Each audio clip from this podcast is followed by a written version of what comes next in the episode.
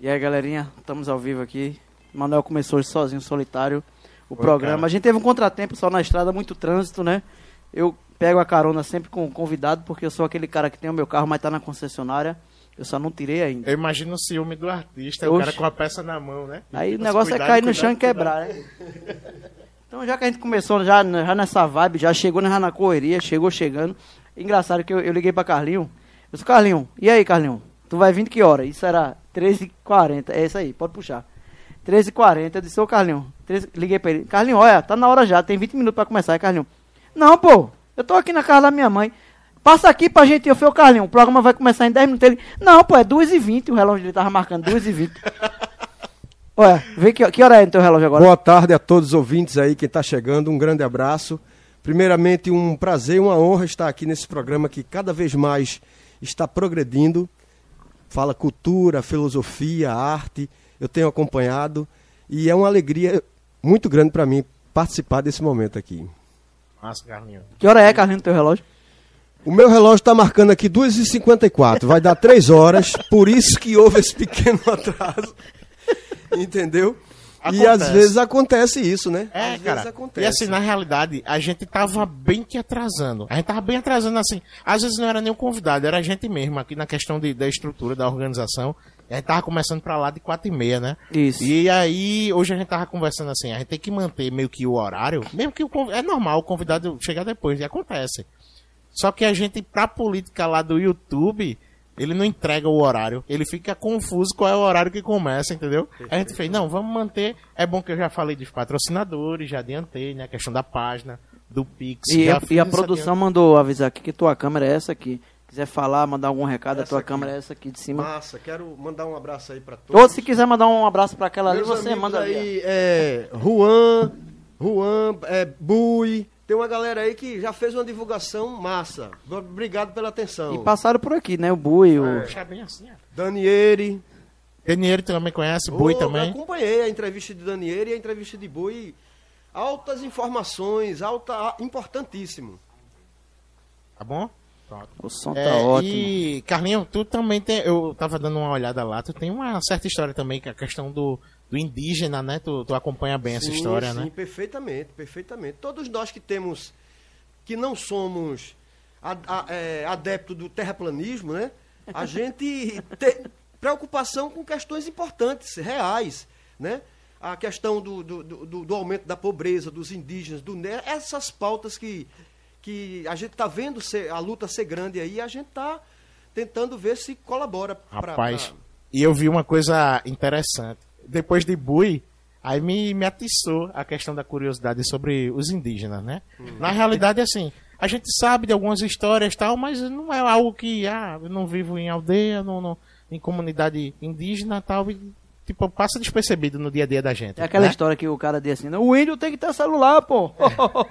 não, o índio já tem celular, o índio tem computador, isso não é problema nenhum. Uma coisa nu. não tem nada a ver com a outra. Anda mais nu, né? Pode até andar, aí é com ele, e a, na aldeia dele, o grupo dele, e Não, tem aí, nada a cara, ver. aí vê que engraçado. Eu vi o. Aí eu vi um cara, Eduardo Bueno, acho que tu conhece. Eduardo Bueno. Eduardo é um Bueno, esse aí mesmo. Era esse que eu ia te indicar naquele dia que eu esqueci o nome. Mas só que tem um grande, grande probleminha que eu tive com o Eduardo Bueno. É. Ele, dá, ele dá muita ênfase ao bandeirante.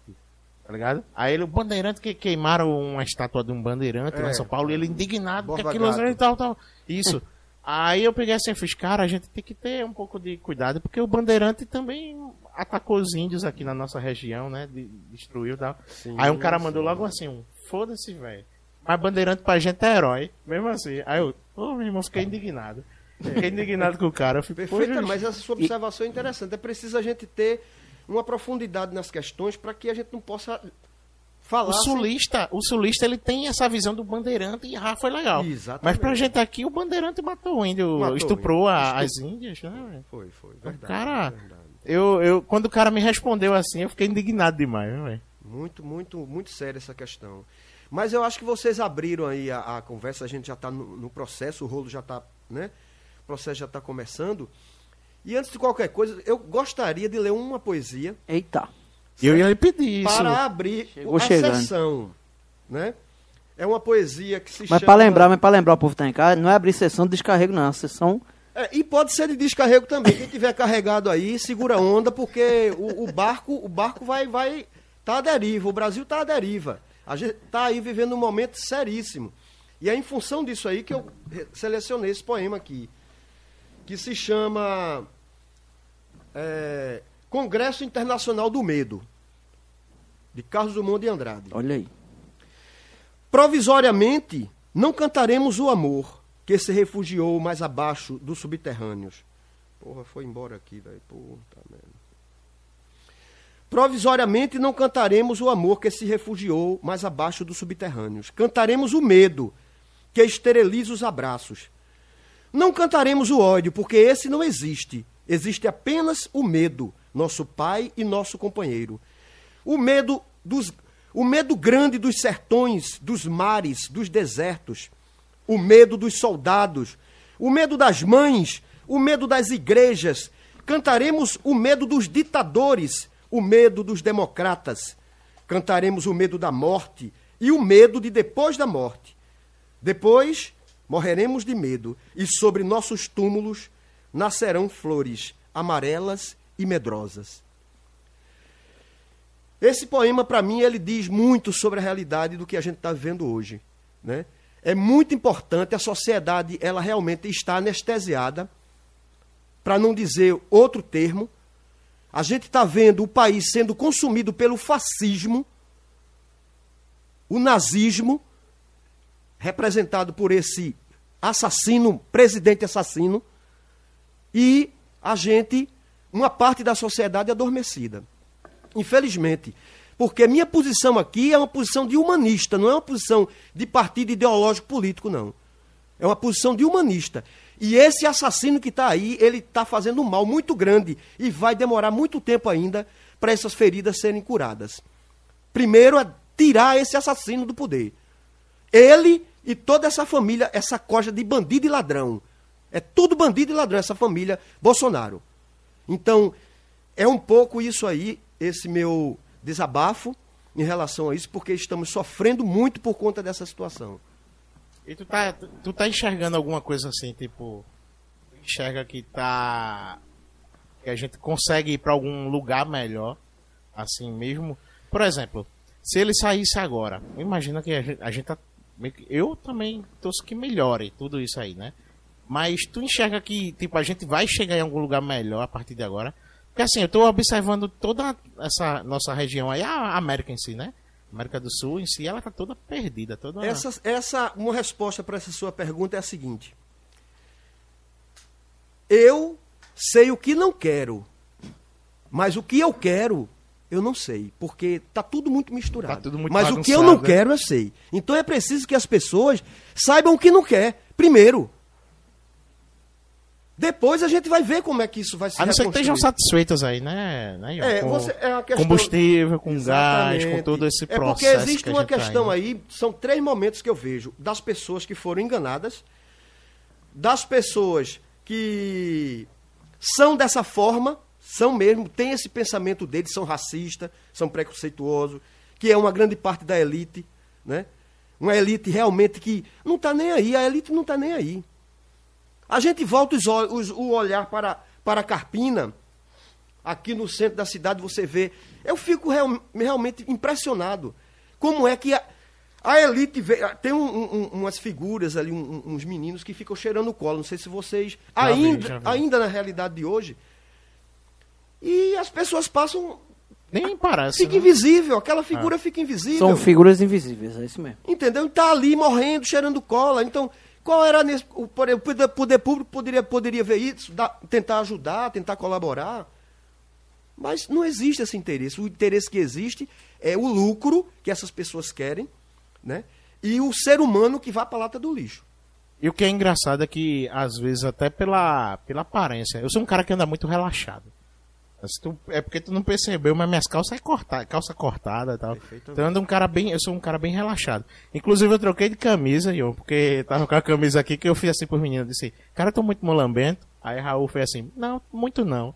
Aí muito um não, negócio- muito não, muito não, Aí mas só tá. isso foi o Muito suficiente não pra foi trocar de muito camisa. bom. Aí eu troquei de camisa. Que fique claro, que fique claro, muito bom Mas, tá, tipo não. assim, eu percebo às vezes, eu digo até a minha esposa, às vezes, que eu entro num, num supermercado, ou vou em algum canto assim, eu percebo que, tipo, os olhares mudam pro meu lado, assim, de até um segurança e acompanhando meio do que de longe. Eu fico imaginando esses caras. Esses caras não tem. É, você que falando na questão da imagem aí, eu vou dar um exemplo pra você, que eu fui muito sacaneado e fui gozado quando eu cheguei na faculdade com o meu Fusquinha.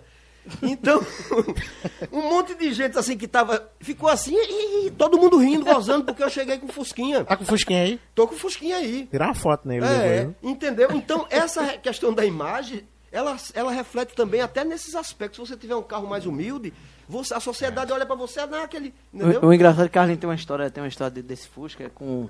Ele falou do- de uns alunos, né? Aí, tipo, é uma comunidade um pouquinho distante, pra chegar lá, os meninos veem do morro, o Fusca passando em cima da ponte. Fizeram uma música pro carro, né? Fizeram música. Como foi essa história? É, essa história foi muito engraçada, que é o CEP, que eu vim com a camisa do CEP, que eu sou um. eu- Eu, não só eu, mas Ronaldo também, estamos juntos nessa luta, junto com o CEP. Depois Ronaldo pode explicar um pouco, em linhas gerais, do que é o CEP. Então eu trabalho lá com essas crianças, são crianças é, é, em situação vulnerável, né? Com questões assim. é, é, na, na, na família, né? De, de, às vezes o pai bebe, a mãe é espancada. Então tem uns problemas sérios nessa comunidade e a gente está com essa bandeira no, no, no- em desterro, em Paudalho, há muito tempo. E essas crianças ficavam tirando muita onda comigo por conta do Fusquinha. E fizeram uma música, e eu só sei do trecho da música que tinha dizendo que quando eu ia passar na ponte, o CEP. quando, eu, quando eu ia passar na ponte, uma pontezinha que tem lá, o, o, o, o Fusquinha caía dentro do rio. Entendeu? Então eles tiraram muito, jogaram o Fusquinha dentro do rio, entendeu? Então é bem engraçado essa, essa parte aí do, do- do- das crianças do CEP, que eu adoro, é um.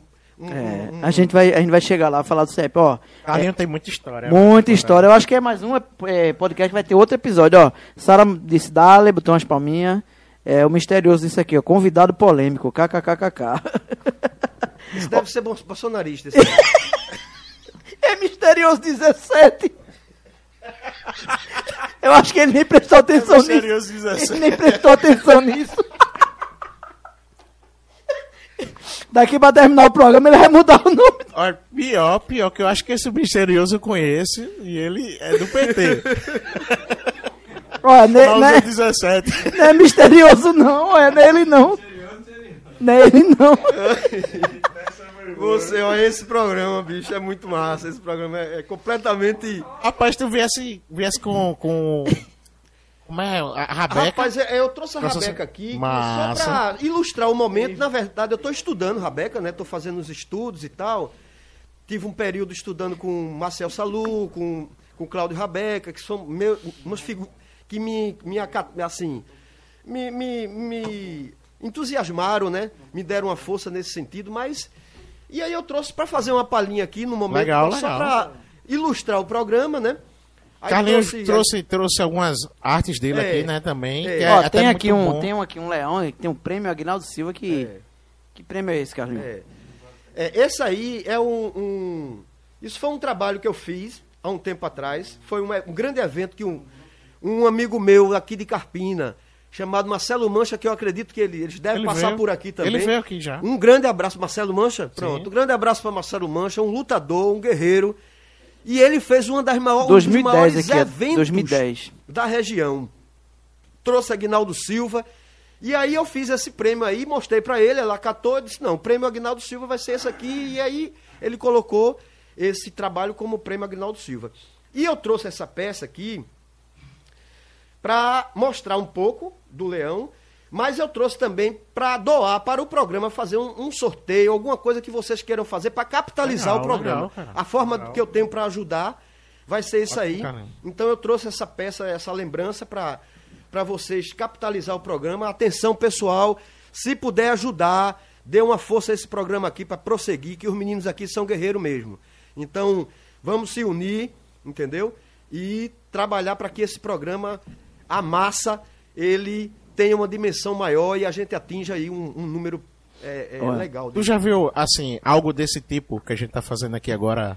Nesse estilo, É, dessa eu, eu forma? tenho, eu tenho assistido, observado, E, e- e acho assim um, um- esse programa ele tem uma linha um tanto assim anarquista do ponto de vista das perguntas, das interferências, muito à vontade. É mais solto, é exatamente. Mais solto. É um programa que. a- é- não é à toa que é a massa, né? É um programa popular, que eu acho, um programa popular. Mas também vem gente aqui extremamente importante, né? Como eu vi a entrevista desse, do monstro de Paudalho, que é Daniele e, e Bui, que Bui é um, um- um professor, né? São Professor, professores. Então eu fico muito orgulhoso de ter aproximação com eles. E observando vocês dois também, eu digo, poxa, não tem ninguém criança ali, viu? Todo mundo já bem, bem formado, uma cabeça bem. Não, bem e aquela história que a gente falou, esse sofá tá ficando pesado, porque tá ficando carregado, porque todo mundo que senta tem uma história, tem um, tem um, um peso e, Tem agregado muito cada e um vai agregar muito. não é? Eu tenho coisas. acompanhado poucas entrevistas, mas acho que o que eu acompanhei, meu amigo, é.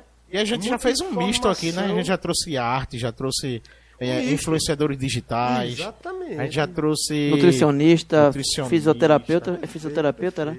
Jéssica é o quê? Jéssica, é... Academia, como é? é? Personal trainer. Personal trainer, a gente já trouxe uma galera aí. Eu acho que. Olha, o negócio tá ficando polêmico aqui. Tem uma pergunta aqui meio, meio pesada aqui. E as coisas estão ficando complicadas aqui. Manda aí, manda Olha, a Sara Raíssa mandou aqui. Linda essa peça da mesa. Ela adorou essa peça aqui. Hã? Deixar pra lá essa daqui? Mas se o cabo quiser saber. Aí vai não, inflamar. não. Pô, não, Vocês é que coordenam aí. Vai gerar Qualquer coisa- conflito. Não, não vamos, vamos censurar, não. Vamos Não, dizer não, tudinho meta aqui. bronca, a gente vai dizer não. e a gente para, é só um Censure ponto. pra- pra ver o que é que eu eu acho que, tipo saber. assim, a gente tem que ter- ser o contraponto. É, É. um é a favor, outro é contra. É. Mas assim, não interfere em nada, nem fede nem cheira. Certo, certo. Porque todo mundo tem o direito de se expressar, né? Agora, de forma. Não, ela disse que a peça era linda. Acho que é essa aqui, né? Era linda. maior. Essa aqui é maior. Carlos vai explicar pra ela o que é. Essa Ah, essa aqui. aqui? Ah, essa Sim, aqui. sim, sim. A produção tá ligada. viu? Ó, sou sim eleitor de Bolsonaro. Parabéns. E queroa, não, queira saber o que você tem contra o homem bom. Olha, o homem bomba, que é o homem, o, o homem bomba, pra mim não é o homem bomba, pra mim ele é o homem bomba. O homem bomba eu não tenho nada contra ele, ele é apenas um assassino. Eu não tenho, não é uma questão política, é uma questão de humanidade. Então ele se traveste de cordeirinho e fica fazendo aquelas palhaçadas ali na, na- no, no cercadinho dele e fica a- uma parte da população aplaudindo. Eu respeito muito, tem pessoas na minha família que são bolsonaristas, eu respeito, não tenho nenhum problema. Agora, questão de Bolsonaro não é uma questão de política, é uma questão de cadeia.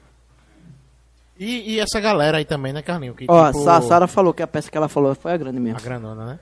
Assim, tem uma galera, por exemplo, eu presenciei muito, Eu vi a acho que conexão. você também. Uma, uma galera que tá, tipo, se atritando mesmo, a, a ponto de se matar por causa do- dos caras, pô. Deixa os caras lá. Eu fiquei com tanto Sim. medo, eu fiquei com tanto medo dessa história que você falando. Eu- Bomba Bolsonaro, que eu fiquei. pe- Pega o álcool aí, bicho, eu fiquei nervoso, vou passar na mão aqui. Porque. Vai começar o toque. É, não, porque é o seguinte, o cara falou de Bolsonaro, deu medo, deu medo de morrer. Aí eu disse, vou passar aqui. Infelizmente, a gente vai ter que conviver durante muito tempo com esse tipo de pensamento bolsonarista. Porque Bolsonaro vai, vai ser preso, a família vai ser presa. Só que esse, esse- esse- essa mentalidade bolsonarista já está disseminada. Todo E mundo já tá- sabe, né? E está disseminada por uma classe escrota, que é essa classe média. Essa classe média é escrota. Porque ela não quer saber do povo, não. Ela quer que o povo morra. Eu acho que tem até a ver com essa parada que eu falei aí, por exemplo, do. Que eu comecei a falar do Bandeirante, né? O pessoal Sim, tem uma sim. visão lá. Ah, meu irmão, o Bandeirante aqui é um herói. Poxa, mas matou Olha, nossos a indígenas produção aqui, se pô. segura aí. Ecos daqui. Homem bomba mesmo, kkkk.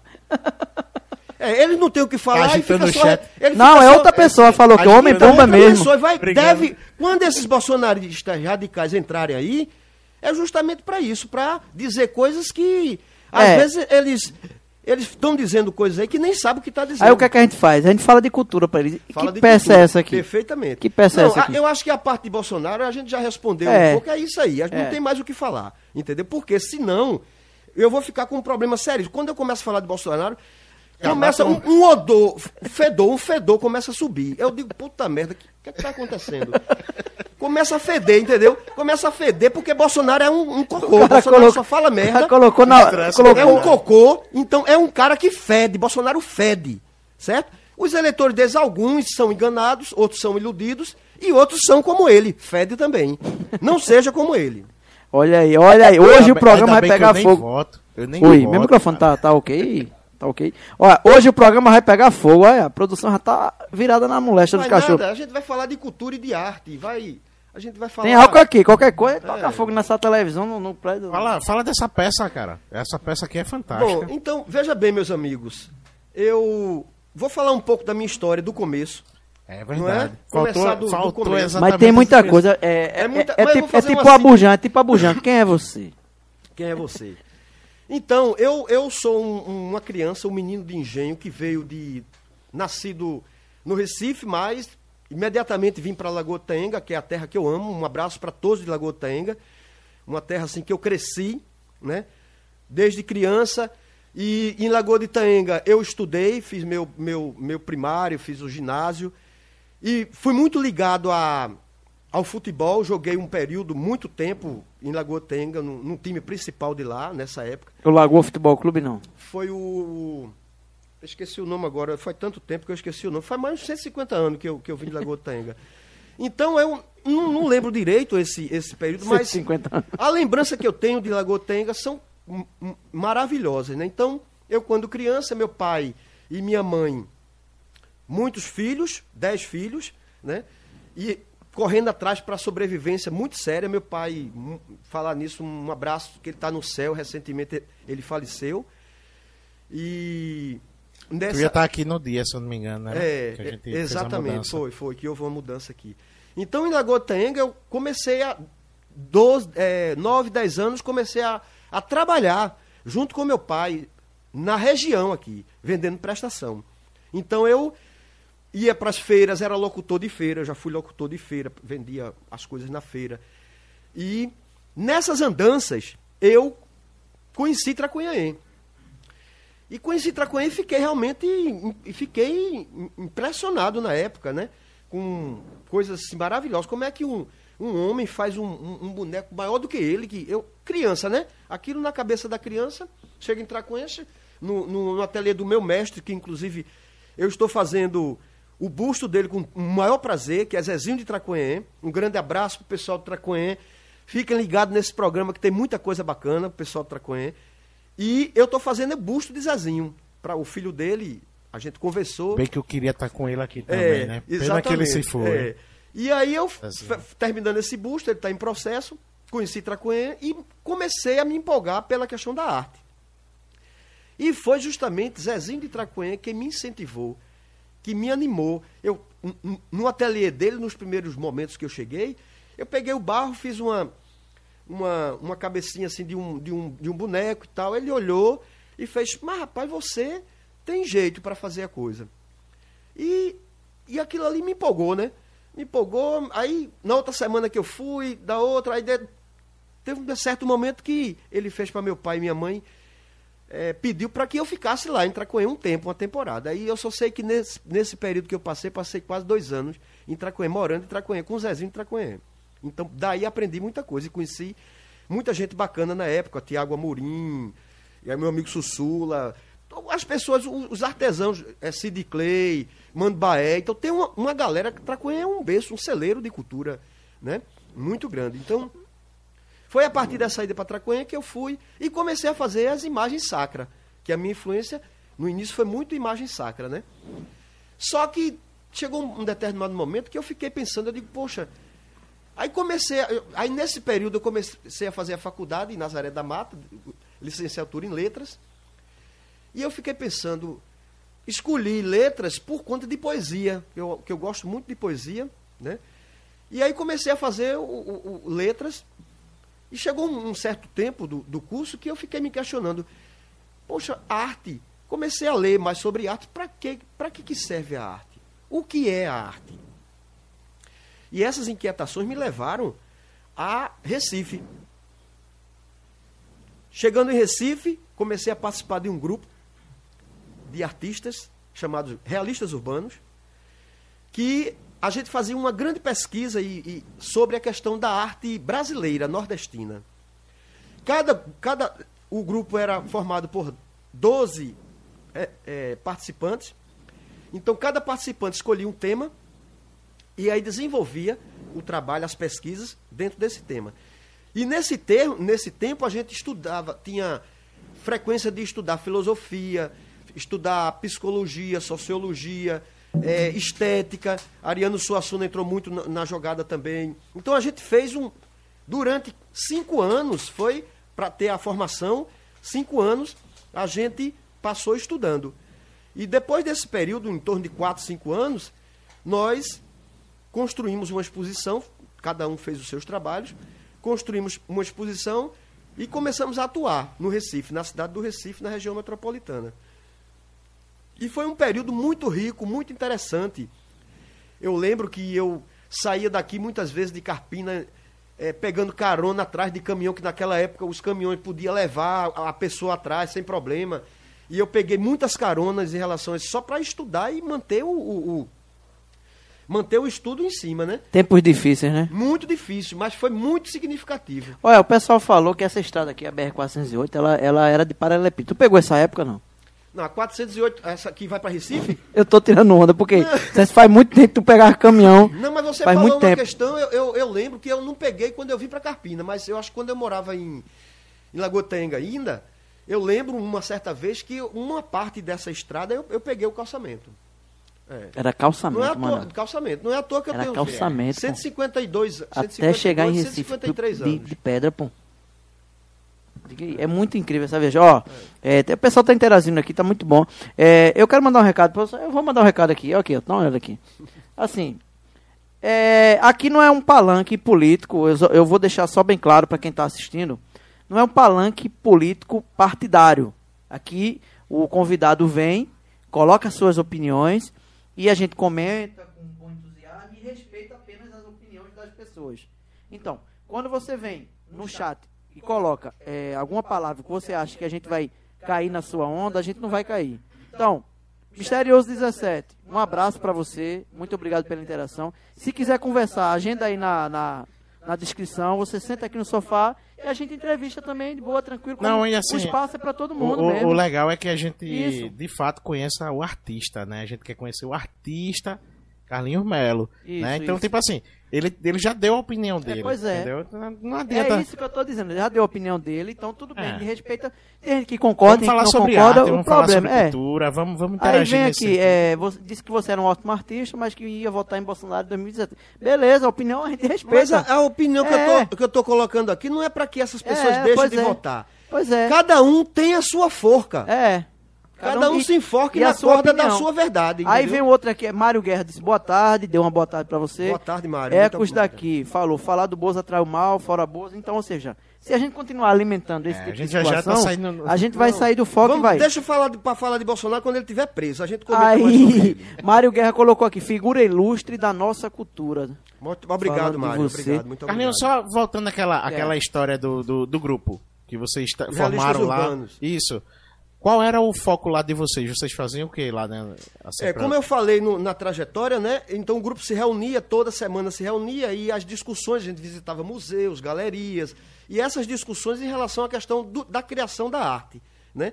E a proposta de Roberto da Silva, que era o mestre que coordenava, a proposta dele era uma proposta ousada. Que ano era- foi, Carlinhos? Isso década de 90, 89, 90.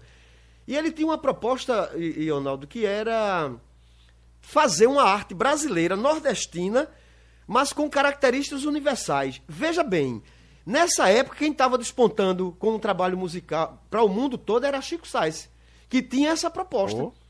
Entendeu? Então essa proposta da Ah, música, da proposta. é, da música, ela veio para as artes visuais, que na época ela- E você estudou com a Belardo da Hora, foi isso? Estudei com Abelardo da Hora, estudei com Jobson Figueiredo, são os grandes mestres de Pernambuco. O Roberto da Silva, um grande mestre de Pernambuco também. É, é, João Câmara, com uma figura que eu conheci também. Então, os artistas dessa época que já tinham nome, né? O, o- o- próprio Brenan, que eu tive a oportunidade de conhecer também no, no ateliê de Brenan, uma figura que é um, um dos mestres que eu tenho como referência.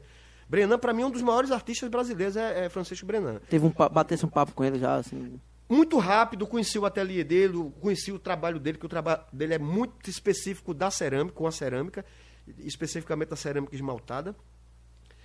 E foi um aprendizado muito grande com. com, com Essa aqui não é esmaltada. Essa, essa, como- qual a diferença dessa pra É, outra? é, é, o, o, o, procedimento, só concluindo o raciocínio. É porque um de- assunto aqui vai é, entrando um assunto outro. vai puxando o outro. Mas segure sua pergunta.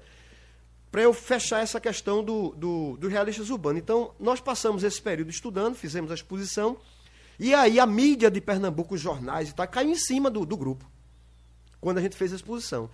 Porque cada um tinha sua característica, tinha sua maneira de fazer o trabalho e tinha sua forma de criticar ou de observar a realidade, de fazer a crítica, né?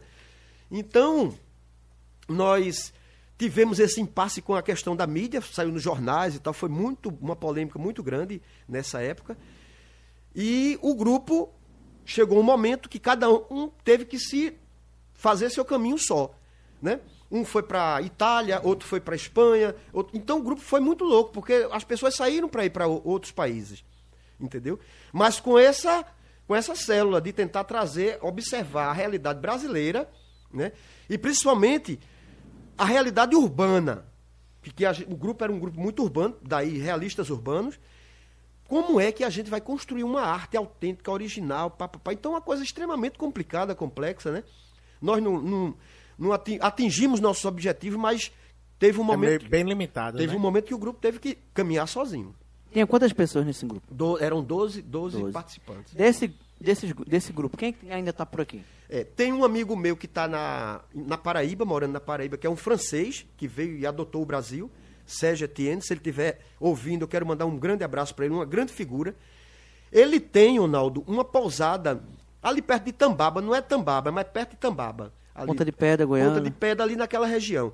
Uma pousada que é, é como se fosse um, um, uma casa de artistas. Ele, ele, ele, fa, ele tem residência, pronto. Vamos lá, a gente vai lá. Uma residência de artistas. A gente vai Na, lá, mano. rapaz, o lugar que ele mora é fantástico. É uma área preservada, com árvore, com... Então tem esse que mora aí. Tem dois que está na França.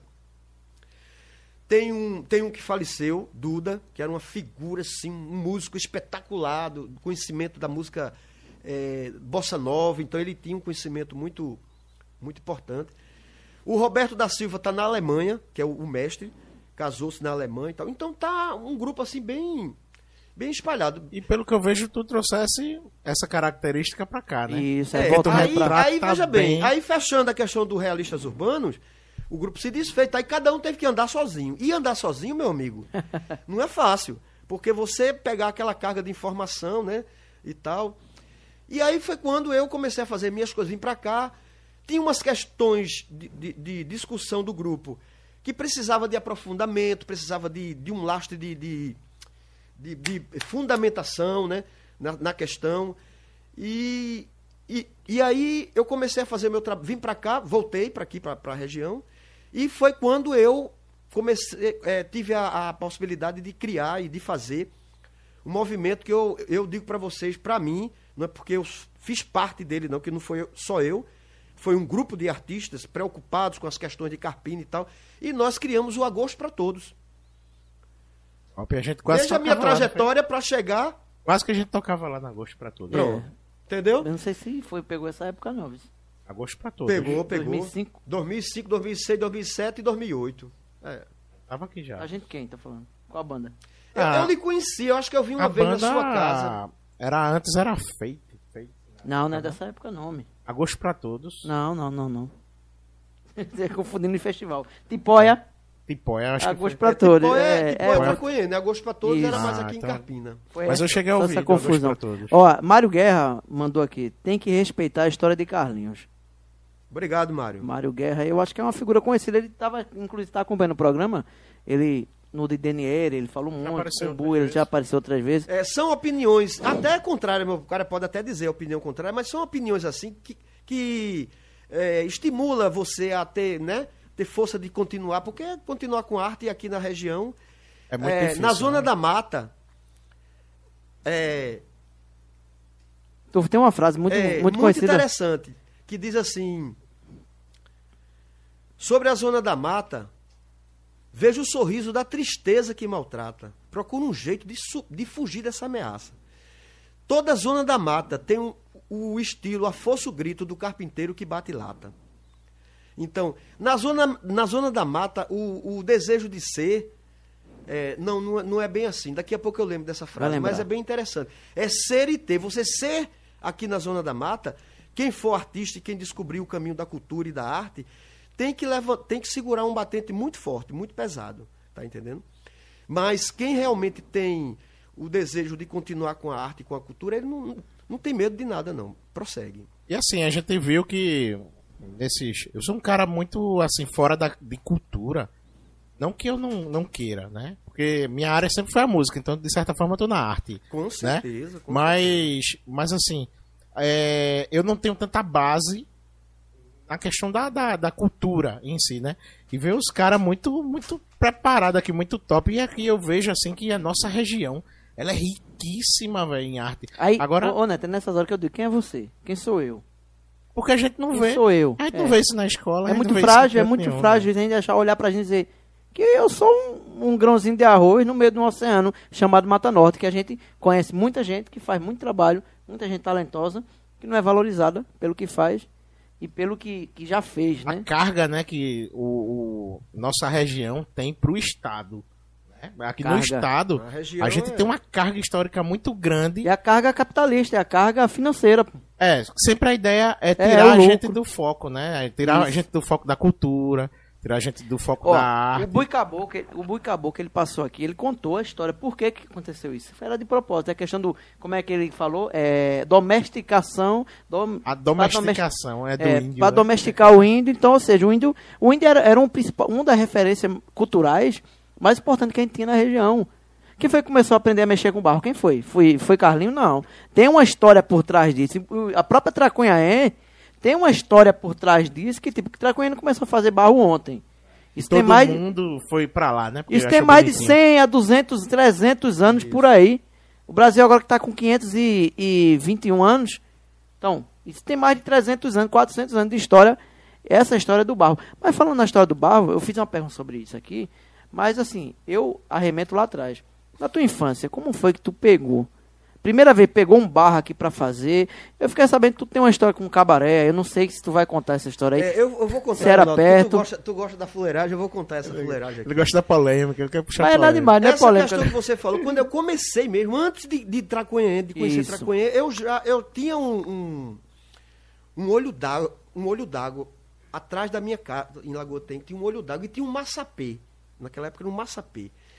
E é, eu, criança, sempre andava por ali, porque na época eu ajudava meu pai também, que meu pai, ele, fo, ele carregava água no jumento para abastecer a casa da minha mãe, do, do- do- do- a casa da minha mãe na época, que não, era, não tinham conhecido ainda, e foi a partir daí que eles se conheceram e criaram a família. Mas ele carregava água no jumento. Então, nós viemos de, um, de uma base muito humilde mesmo, muito, muito humilde mesmo, né? E esse período, nesse período, era muito criança, bem, hum, e eu já levava esse maçapê para casa e começava a fazer umas televisõezinhas, umas coisas, um- um- uns brinquedos, inconscientemente já começava a fazer. Então, Leonardo, foi a partir disso aí.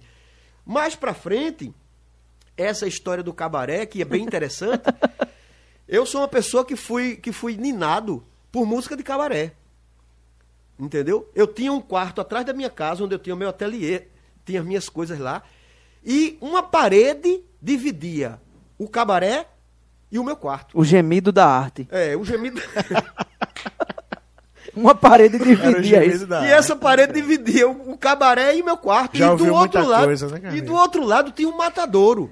Eita. O matadouro da cidade, o cabaré e o meu quarto. Veja que trilogia. O, mata... o matador, o cabaré e meu o quarto. quarto. Uma trilogia muito louca, né? Então, eu cresci muito ouvindo Carlos Alexandre. Olha, tudo dos brega mais antigos que, que você imaginar, eu fui Mas do quarto não dava pra ouvir nenhum gemido, não. Não, do quarto que dava, dava para ouvir umas sacanagens, dava para ouvir algumas sacanagens, né? Mas assim, eu como era criança, eu não me atrevia a abrir o portão para olhar e tal, né? entendeu? E ficava só, na- eu tenho só as memórias, as lembranças disso aí. Mas foi um período muito interessante. Por exemplo, no Matadouro, quantas noites eu ia no sábado pro Matadouro, que naquela época ainda eu, eu como era criança, eu ainda tinha essa Tem água- coragem. tem água aqui, viu? É, eu ainda tinha essa coragem de, de ver, Ronaldo, matar o boi e tal. Eu fico, olhava aquilo ali e não achava. Hoje não. Hoje eu não, eu não acho uma coisa muito, muito agressiva e tal. Eu não tenho mais. Quando eu tinha aqui, eu estudava ali do lado, no, no- Decisão. no Decisão. Olha aí. E às vezes a gente na escola escutava o, o boi gritando. E algumas vezes, como eu morava ali por perto, eu passava na frente do matador e eu vi, velho. Triste Oxe, era, era uma viagem. Aí o que era acontecer? Matava o boi, Minha era ali, ouvia a música do cabaré e comia sangue cozinhado, sangue de boi. Sangue cozinhado e tal, ficava por ali, e, e isso foi um- um- uma, uma grande parte da minha infância, né? do da minha infância e adolescência. E era isso aí, o futebol, né? O futebol que eu jogava futebol toda tarde, eu ia pro campo, grandes momentos da minha vida, criança solta que jogava, ia para o campo só jogar futebol mesmo, e, era muito tranquilo.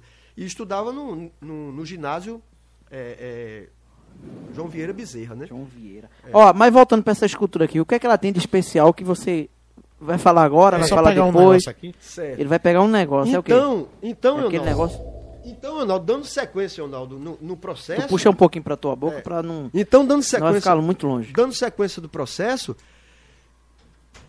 Lagoa Taenga, depois a descoberta de Traconhaém, os relistas urbanos e tal, né? Aí vim pra Carpina, voltei. Teve a coisa do Agosto para Todos, um festival muito interessante e acho que só o Agosto para Todos dá um, um monte de, de conversa se a gente for falar do Agosto para Todos. Grandes figuras vieram para cá, o próprio Lula Cortes, né? Silvério Pessoa. Silvério Pessoa, Marcel Salu, Paulo Diniz. Eu tô falando só os nomes mais conhecidos. E o Agosto pra Todos, Carlinhos, é um referencial que, inclusive, eu comecei a, a me envolver mais com a arte, foi no Agosto pra Todos, Raul. É, tinha, é, não era só a questão da, da escultura, não é só a questão da música, tinha poesia, tinha a questão da literatura, que era muito forte, tinha carreatas de literatura, é o carro de som na frente, a galera com o microfone recitando poesias, inclusive eu recitei uma, uma poesia minha lá, que é uma poesia antiga, que eu tenho também, antiga, olha, o cara com 33 anos, 32 anos é antigo. Então, assim, era um múltiplo festival. Não era só um evento, era um festival mesmo. Multicultural. Multicultural. E a gente tinha música, a gente tinha é, artista plástico, a gente tinha pessoas que, que recitavam poesia, a gente tinha pessoas de várias áreas e que a gente conseguia ter, por exemplo, um evento acontecia em oito lugares ao mesmo tempo. Num lugar estava tendo pintura, no outro estava tendo outra coisa, no outro estava tendo uma exposição. É- Era mais ou menos isso, né? Isso aí. Isso aí, Ronaldo. É, O, o- a cidade ficou, foi uma semana de atividades culturais. Né? Os colégios foram, é, foram envolvidos também, atividades nos colégios, palestras, lançamento de livro, circo, dança, mamulengo, capoeira. As artes cênicas elas rolavam de um lado Rolava outro. também. Cinema, na época, o, o- o- meu grande amigo, inclusive, que é uma figura que eu vou destacar também, mandar um abraço para ele, Anaximandro Salgado, que foi quem encabeçou esse, esse, esse trabalho do Agosto para Todo na cidade. E é, nessa época, Anaximandro, com os contatos que tinha no Recife, fez contato com Cláudio Assis, que, que fez Amarelo Mango, um filme que foi filmado aqui em Carpina, né, no Matadouro, no, no antigo Matadouro, que foi demolido, né? Então, era, foi um, um movimento assim que... é, Muito bom, Amarelo muito Manga, muito bom interessante o, o movimento do Agosto para Todos aqui. E, de repente, uma coisa que foi muito benéfico, inclusive para a reeleição do, do prefeito que está aí, e, de repente, o prefeito é, é, foi, foi, foi incentivado por pessoas ao redor dele, ficou chateado comigo, não me recebeu mais, marcou comigo. E eu fiquei esperando, três dias esperando. E esses três dias se transformou em quatro anos esperando. E estou até hoje esperando, né? E, e não sei por quê, porque um prefeito que eu tive até um. Na, na última eleição, na última eleição, eu fui uma pessoa que foi até favorável a ele. E, e- e ele realmente não, não, não, não abre espaço para um diálogo da questão cultural. Um diálogo. Eu não ia pedir nada a ele, não. Então, realmente, é, é um cara que. Que ano foi esse? Que ano foi esse? É. o- 2009, em 2000. O Agosto Todos, ele teve quantos anos? Quantas edições? Foram três edições. De que ano até que ano? 2005, 2006, 2007. Foi na primeira gestão. 2005, É. 2006, 2007. A primeira Foi, gestão me- do foi na mesma época da- do restauro do Leão do Norte, não? É, o Restauro Leão Norte é um capítulo, né? A parte, né, Ronaldo? Muito interessante. Na, na primeira gestão, então, eu fui convidado pela prefeitura para fazer o restauro do leão. Esse leão é um- um- uma das esculturas mais importantes que a gente tem. Hoje ele deve ter o quê? 120 e poucos anos, né? Na época ele era, é, completava o quê? É, 110 anos, se eu não me engano. Foi no restauro. E Ele é, de, ele é de 1906, né? é. E esse restauro foi bem interessante, Ronaldo. Teve que mover o leão de lá, né? Tirar, levei para casa. Limpei todo o leão, tirei toda aquela, aquela, aquela tinta horrível que tinham colocado nela, com Pintaram uma tinta por cima, né? desapropriada. Pintaram o símbolo, aquele brasão que tem na frente. Pintaram, as pessoas não sabiam o que era aquele brasão. Teve que tirar tudo pra ver o que tinha. Removi tudo aquilo ali. Foi um trabalho de quase 15 dias. Né? Aí Só fa- tirar a crosta. Só para tirar, limpar. Aí, pesquisa de tinta tive que fazer, entendeu? É, Libeca, que hoje é falecido, me ajudou muito na pesquisa da tinta. E O engraçado que tu fala isso aí, é a pesquisa da tinta, né? A gente coloca uma pessoa, assim, aleatória pra fazer, não sabe fazer. O artista, ele tem esse cuidado, né? De olhar qual é a peça, o que é que eu vou fazer, principalmente de que Ronaldo, jeito quando é um monumento de, de histórico, uma importância responsabilidade dessa. É, muito grande. Uma responsabilidade Então você histórica. passa hoje lá no Leão, você se olhar pra cima, você tá em casa, olha pra cima, a tinta continua da mesma Isso, cor. não. Do mesmo. Porque a tinta foi uma tinta de alto Tinta nível. boa, foi, Foi bom. uma tinta alemã que, que Libeca me indicou. Qual o tipo de selador que, que, pra botar. Então essa tinta foi uma tinta realmente. Você vê até hoje. Tá do mesmo jeito, levando Tem sol, quantos anos já isso? Tem quanto? Tem mais de Acho 10 que anos. Mais, mais de, de 20 anos. Mais de 20 anos Mais só. 20 Foi 2004? É. Aí você vê, esses prefeitos aí da, da região, pega essas placas de merda que tem aí, gasta não sei quantos, 50, 100 mil reais, a placa passa um ano só, quando é- no próximo ano a placa já tá toda E branca. teve essa responsabilidade aqui. O Leão Aí- foi uma responsabilidade E esse grande. restauro que eu fiz foi um restauro para contribuir no começo da, da, da gestão de Botafogo. Quer dizer, até hoje estou esperando uma resposta desse cara e o cara nada. Pois entendeu? é. Então Ó. é muito triste. O artista de Carpina tá realmente difícil. Jefferson Batista Arte colocou aqui. Carlinho Melo, grande artista. O Agosto para Todos me possibilitou conhecer muitos artistas e me aproximou da arte local. Olha Ô, aí, meu amigo. Gerson Batista é, é- Isso. é o artista também nosso. É. Olha, Jefferson, é uma honra para mim você ter essa opinião. Eu tenho uma admiração muito grande por você. Eu entendo que hoje você é um dos artistas mais importantes da nossa cidade e o, o poder público não consegue enxergar isso. Nós temos Jefferson Batista, temos J. Zeroff, um grande figura, uma figura que, que eu, o pouco que eu, que eu entendi com, com, com, com Zeroff, eu Zeroff. aprendi muita coisa. Tem umas obras dele espalhadas, é. como também tem a de Jefferson. Jefferson, uma honra você estar aqui. Uma satisfação, meu amigo. participando aqui do nosso pela- chat. É pela um dos, é, inclusive ganhou um prêmio né, de cinema. Prêmio de cinema, uma figura, não só no cinema, mas é uma figura. Eu, eu- o pouco que eu conheço dele, ele tem um mundo muito particular, o mundo dos quadrinhos, o mundo do cinema, o mundo do. do, do, do, do cinema. é, como é, de animação, né?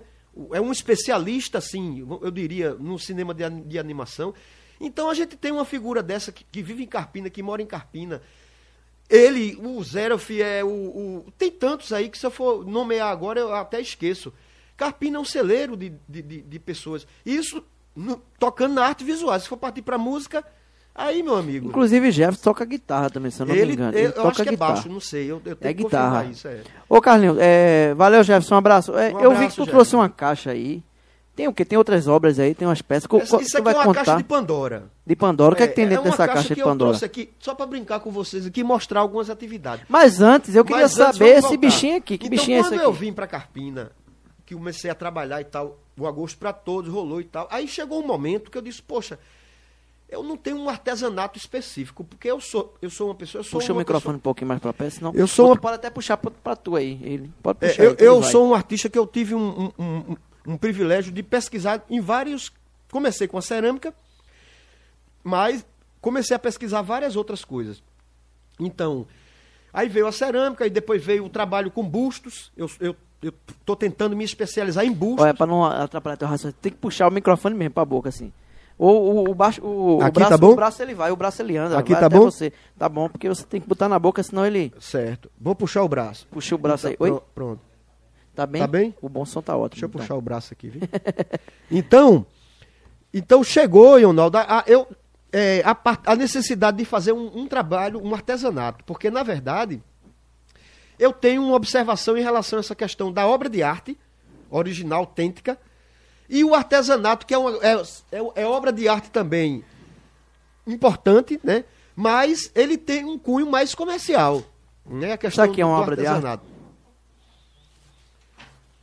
É, um- um- veja bem, você falou aqui agora, vo- você me mostrou isso aqui. Isso aqui poderia ser uma obra de arte. Depende de quem vai colocar e onde vai ser colocado e, e qual é o sentido que vão dar a ele. Tu acha aqui. que essa daí serve pra quê? É o quê? É o quê? Tu acha que isso aí é o quê? Eu acho que isso aqui é, é, é, é um, um, um pilãozinho de, de, de deschavar Um cannabis. pilãozinho.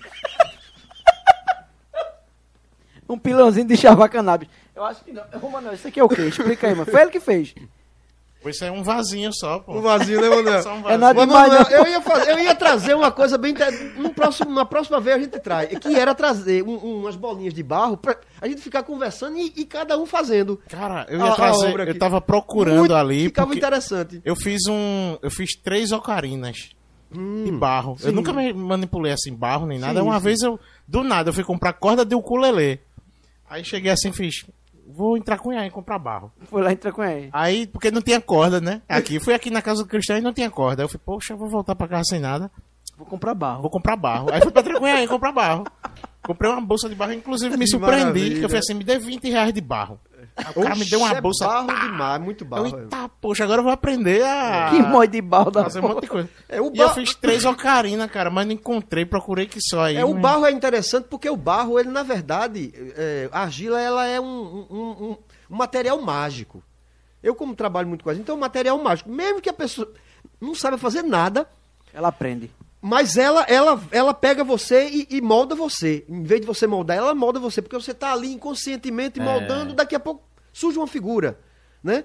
Surge uma forma. Então, sempre que eu trabalho as oficinas, eu trabalho muito com oficinas, com, com já trabalhei oficinas com grupo de professores, com, entendeu? Então, eu trabalho com esse intuito de levar a cerâmica, o, o, o argila, como forma de espontânea de criação. Então, é bem interessante esse aspecto da cerâmica. Fiz, inclusive assim, a primeira que eu fiz, eu fiz muito bonitinho mesmo, desenho de uma ocarina Parecia mesmo. uma ocarina mesmo, né? É, só Incrível. que não saiu o som. Ficou, ficou, falhou, né? Aí eu tentei numa menorzinha e falhou. Eu fui assistir vários tutoriais, eu tinha que cortar no meio pra Pronto. poder fazer a cavada da, da ocarina todinha. Pronto, você poder- está falando num aspecto agora que era a caixa de Pandora tem muito a ver com isso aqui, essa então, caixa de Pandora. mas...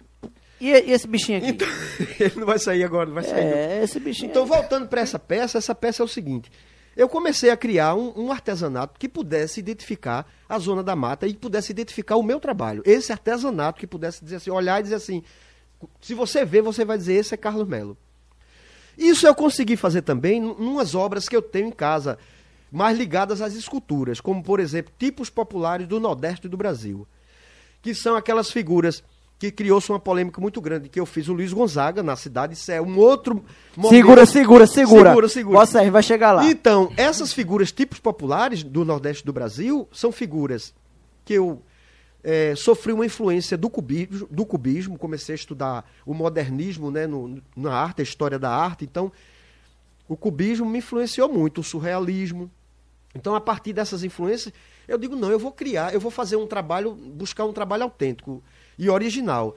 E foi aí que veio as figuras típicas do Nordeste do Brasil. Eu, e, e que figuras são essas?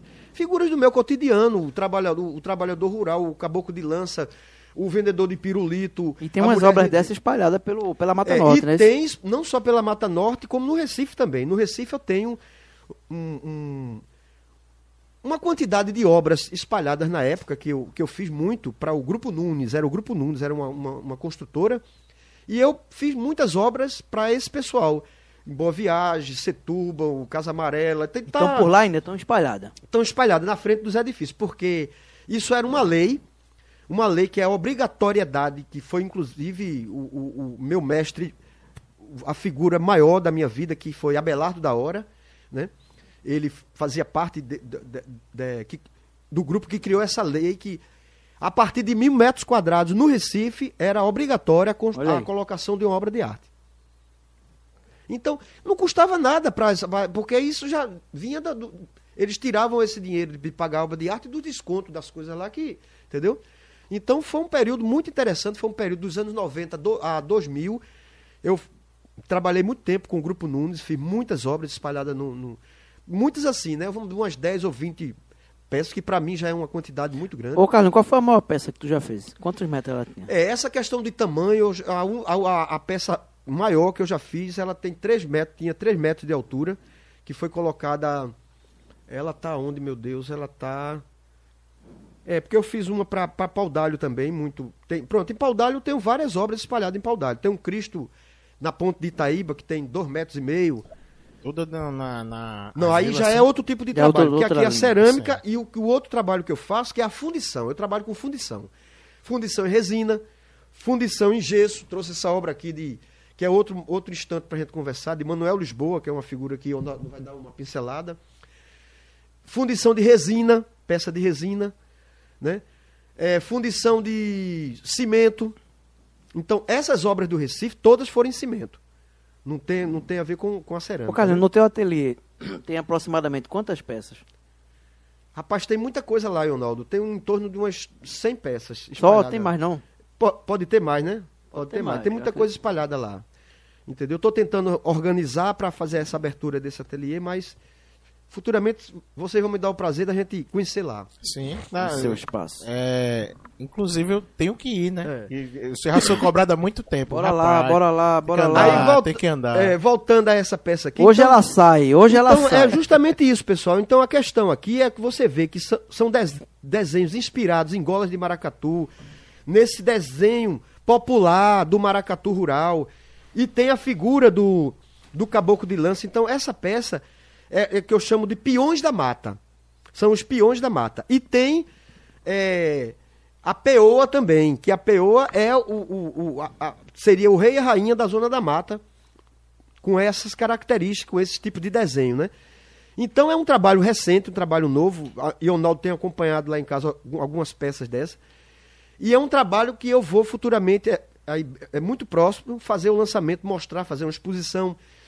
Porque esse trabalho ele está vinculado a um projeto, um projeto que eu tenho e desejo realizar, que é um projeto com a Rabeca que é um trabalho com a Rabeca que eu estou fazendo, de criação, e o cenário vai ser todo montado com essas obras. Esse cenário vai ser montado, vai ser feito um audiovisual, meu projeto é o audiovisual, com esse cenário, com essas figuras, e a apresentação de um- um- algumas canções, canções que eu tenho projetado na Rabeca, para juntar e fazer esse audiovisual. É, música e artes visuais. Ô, Carlinhos, é, na caixa de Pandora, o que é que tu tem aí, Carlinhos? É, na caixa Eu fiquei de Pandora, curioso aqui, vou- porque tu dissesse que tinha, eu fiquei curioso. Que Eu vou tirar aqui na caixa de. Pandora essa peça aqui, Ronaldo, que você gosta muito. Eu gosto muito conhece. dessa peça, eu gosto. Que é uma peça que eu fiz para o cinema carpinense. Né? É, essa peça aqui é uma peça que eu dedico ao meu amigo Oséias. Se Oséias estiver escutando, é uma figura que vocês devem trazer também para conversar. É uma peça dedicada a Oséias. E futuramente, quem sabe, ela será o troféu entregue no lançamento do, do, do, da- do, do cinema aqui em Carpina. Um baita esperança. troféu, viu? Lindo, Porque lindo, o lindo, trabalho, meu irmão, Não é? é? fantástico. Não é viu? não, bicho? Isso é muito melhor do que aqueles troféus que a gente Não é? É uma lembrança aqui autêntica é de um- Carpina. Então, Lindo, Carpina, lindo demais, bicho. O cinema de Carpina está em alta, né? Com, uma obra Olha, quem recusou, eu não vou dizer o nome não. Quem recusou dançou, porque é muito bonito, meu É, amigo. Exatamente. Tá doido, é? O cinema de Carpina, nós estamos de parabéns, porque a gente tem aí o cinema, o cinema de Carpina em alta, né? Com esse, o filme agora de O Leão da. Sétima Arte, O Leão Jailson. da Sétima Arte, já, tem Jailson, e tem. Oséias, e tem outras pessoas que estão aí trabalhando com cinema, né? Tem, tem umas figuras aqui de Carpina que são artistas assim de extrema importância para o processo cultural, mas que já ganharam o mundo, que não, né? Que é Mary Lemos, que um trabalho excelente, um trabalho cultural excelente, não só em Carpina como no estado de Pernambuco. Mary Lemos uma figura que tem um olhar profundo para a questão cultural, né? E tem a irmã dela também, Liu, que inclusive eu trouxe o livro de Liu aqui para ler algumas coisas aqui, fazer parte também que o meu amigo Anaximandro me, me cedeu esse livro e eu adorei. Um abraço forte para Lil. É, espero encontrá-la brevemente para dar os parabéns, sempre acompanhando esse processo de criação desse pessoal.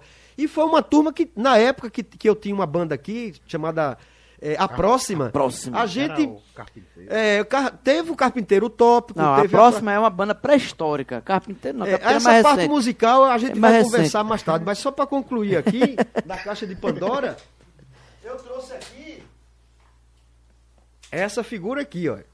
Eita, Essa seu, figura aqui. seu Adamastor. É, olha.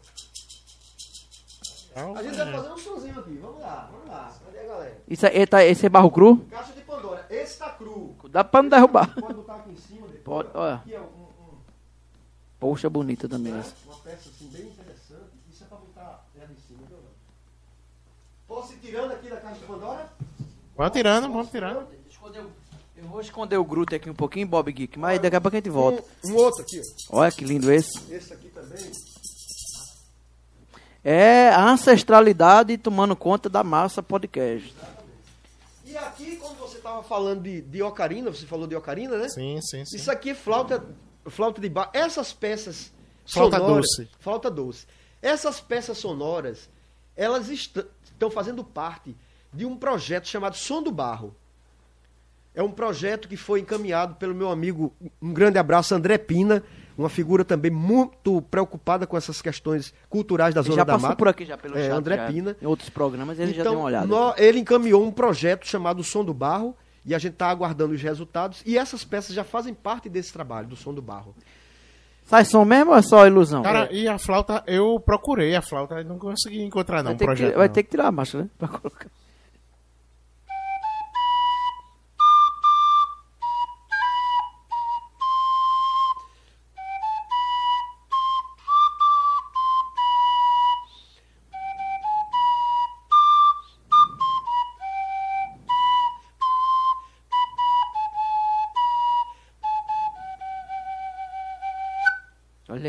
Olha pra aí. tu chegar na afinação disso, hein? Deixa eu dar uma. É. Caramba. E essa A peça, afinação. essa vou peça ela álcool- eu tá vou passar álcool aqui, viu? direitinho. Vou Passe, passar passe, álcool e vou passe álcool na tirar um cabecinha. Passe álcool na cabecinha pra, pra- A produção gosta. Então, as peças, essas são peças flautas, né? Flautas de, de barro. E tem aqui a tal da ocarina que você falou. Muito bom. Muito bom mesmo.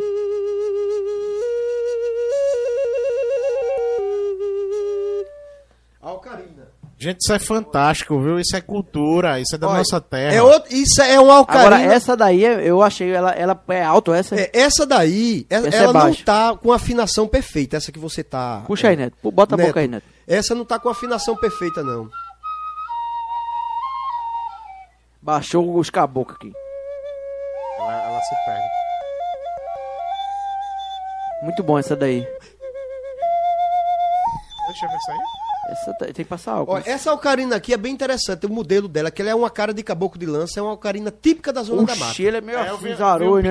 assim É, também. meio Ele é zaroi, meio- meio zaroi assim, meio, meio lampião, Ele meio. fez. Entendeu? Então, é um, um- Quem tiver interessado nessas peças, eu também tô vendendo, tá? É só entrar em contato com o programa aqui, que cada peça que o programa vender, ele vai ter direito a 10% da, do, Olha do aí. valor. Olha aí, gente. Vamos lá, vamos lá. Bate aí, coloca aí. Que mais? Da caixa de Pandora. Ó, a caixa de Pandora, pra quem não sabe, é... Olha, olha que peça Olha louca. aí. Rapaz. Um sax. Atenção, Júlio. Tem que mostrar essa câmera aqui. Pronto. Atenção, Júlio, alquimista. Olha aí. Tu não é o bonzão, tu não toca Mestre, sax. tem um Toca mestre, aí esse sax mestre aí. Irã e mestre Bruno. Bruno, grande abraço pra eles. Vão Bui ser Caboclo, é? integrantes. Bruno, Ca- Bruno Caboclo. É. Bui. Vão ser integrantes desse projeto sonoro. Já tô fazendo um convite ao vivo pra eles aqui. O mestre Irã, que é uma figura que eu Irã tenho. Ogan. Irã Ogan, uma Abraço. figura, uma, uma, uma, uma sumidade no conhecimento da, da cultura também, regional, É um caboclo, local, né? do caboclo. Então tem aqui o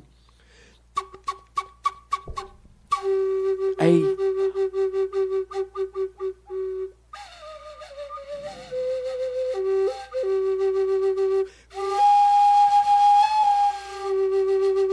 Rapaz, eu, eu me senti num filme egípcio agora, bicho. No, no filme de, de Indiana Jones agora.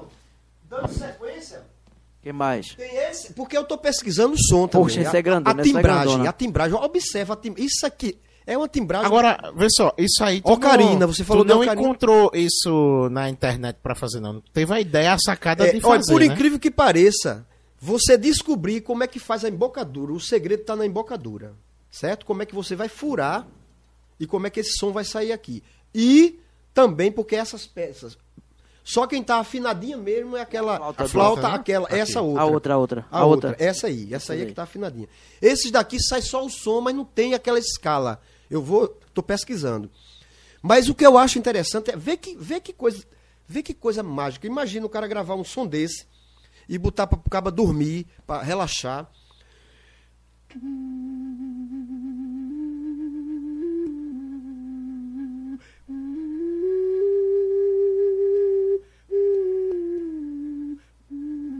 Eu já dei um negócio aqui, me Tá um barato, né? Tem um grave assim, uh, tem um grave bem interessante. Dá, dá pra ninar.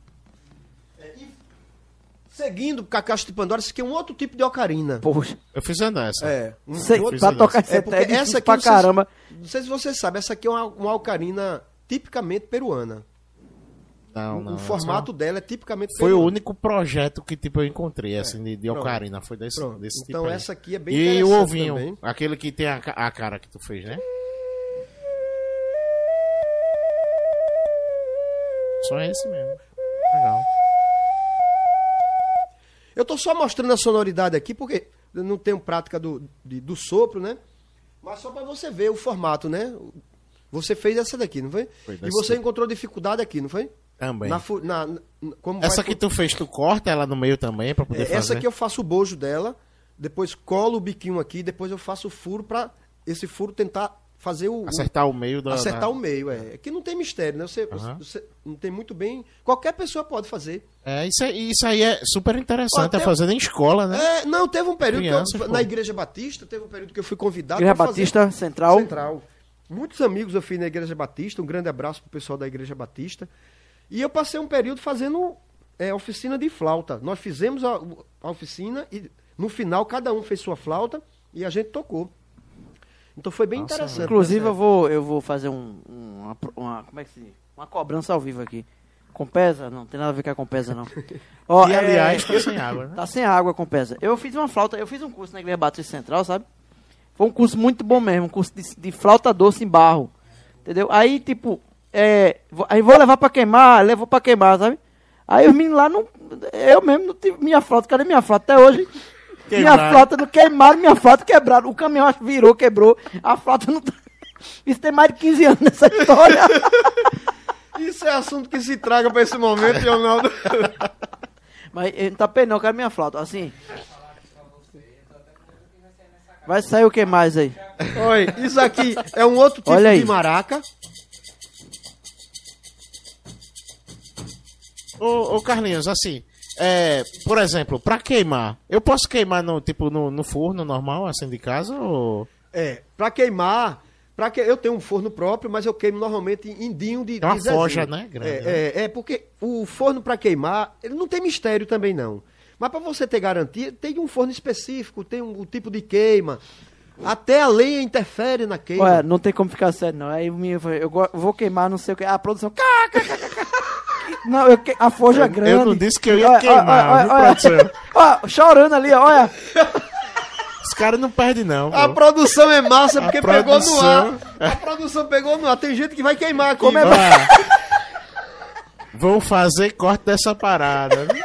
Vamos fazer Roy corte Neto, que a Roy gente fica Neto, se você não, não falar direito aqui, É, Olha, aqui é, É, bronca. O cara na inocência, os caras rindo da gente. Olha, ele parece um, aquele motorzinho quando vai ligar aí, tu Olha. vai queimar ele começa. Ha, ha, Já que falando, já que estão falando em queimar, eu, eu, quero, eu quero apresentar pra vocês aqui, ó. Olha.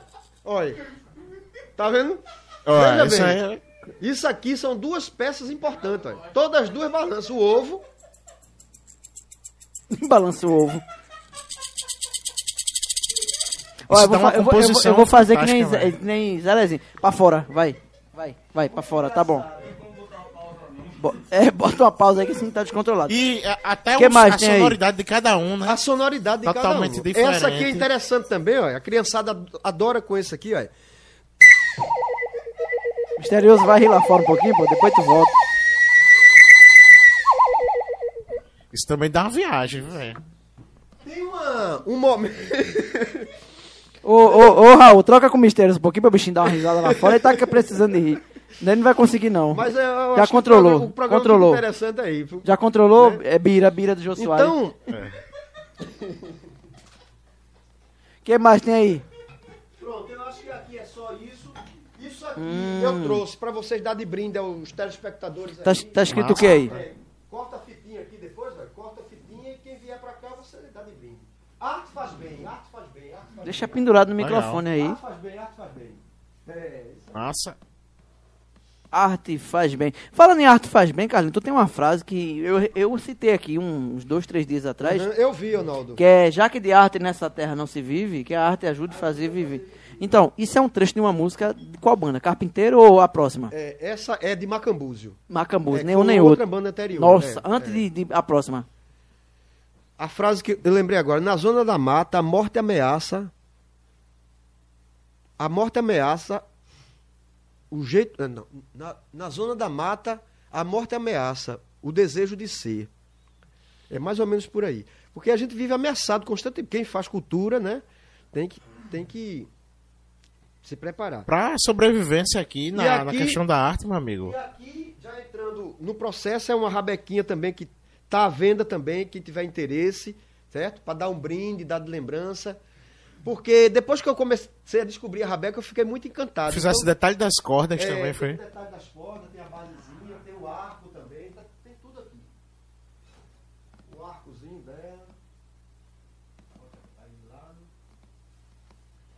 E aqui é um, um tipo de flauta meio caboclinho, essa aqui. Essa vai para Bu e para Irã aqui, ó. Ela, ela tem uma base? É, tem uma base para botar ela, Bem interessante isso aí. Isso aqui é uma rabeca, né? uma rabequinha, é.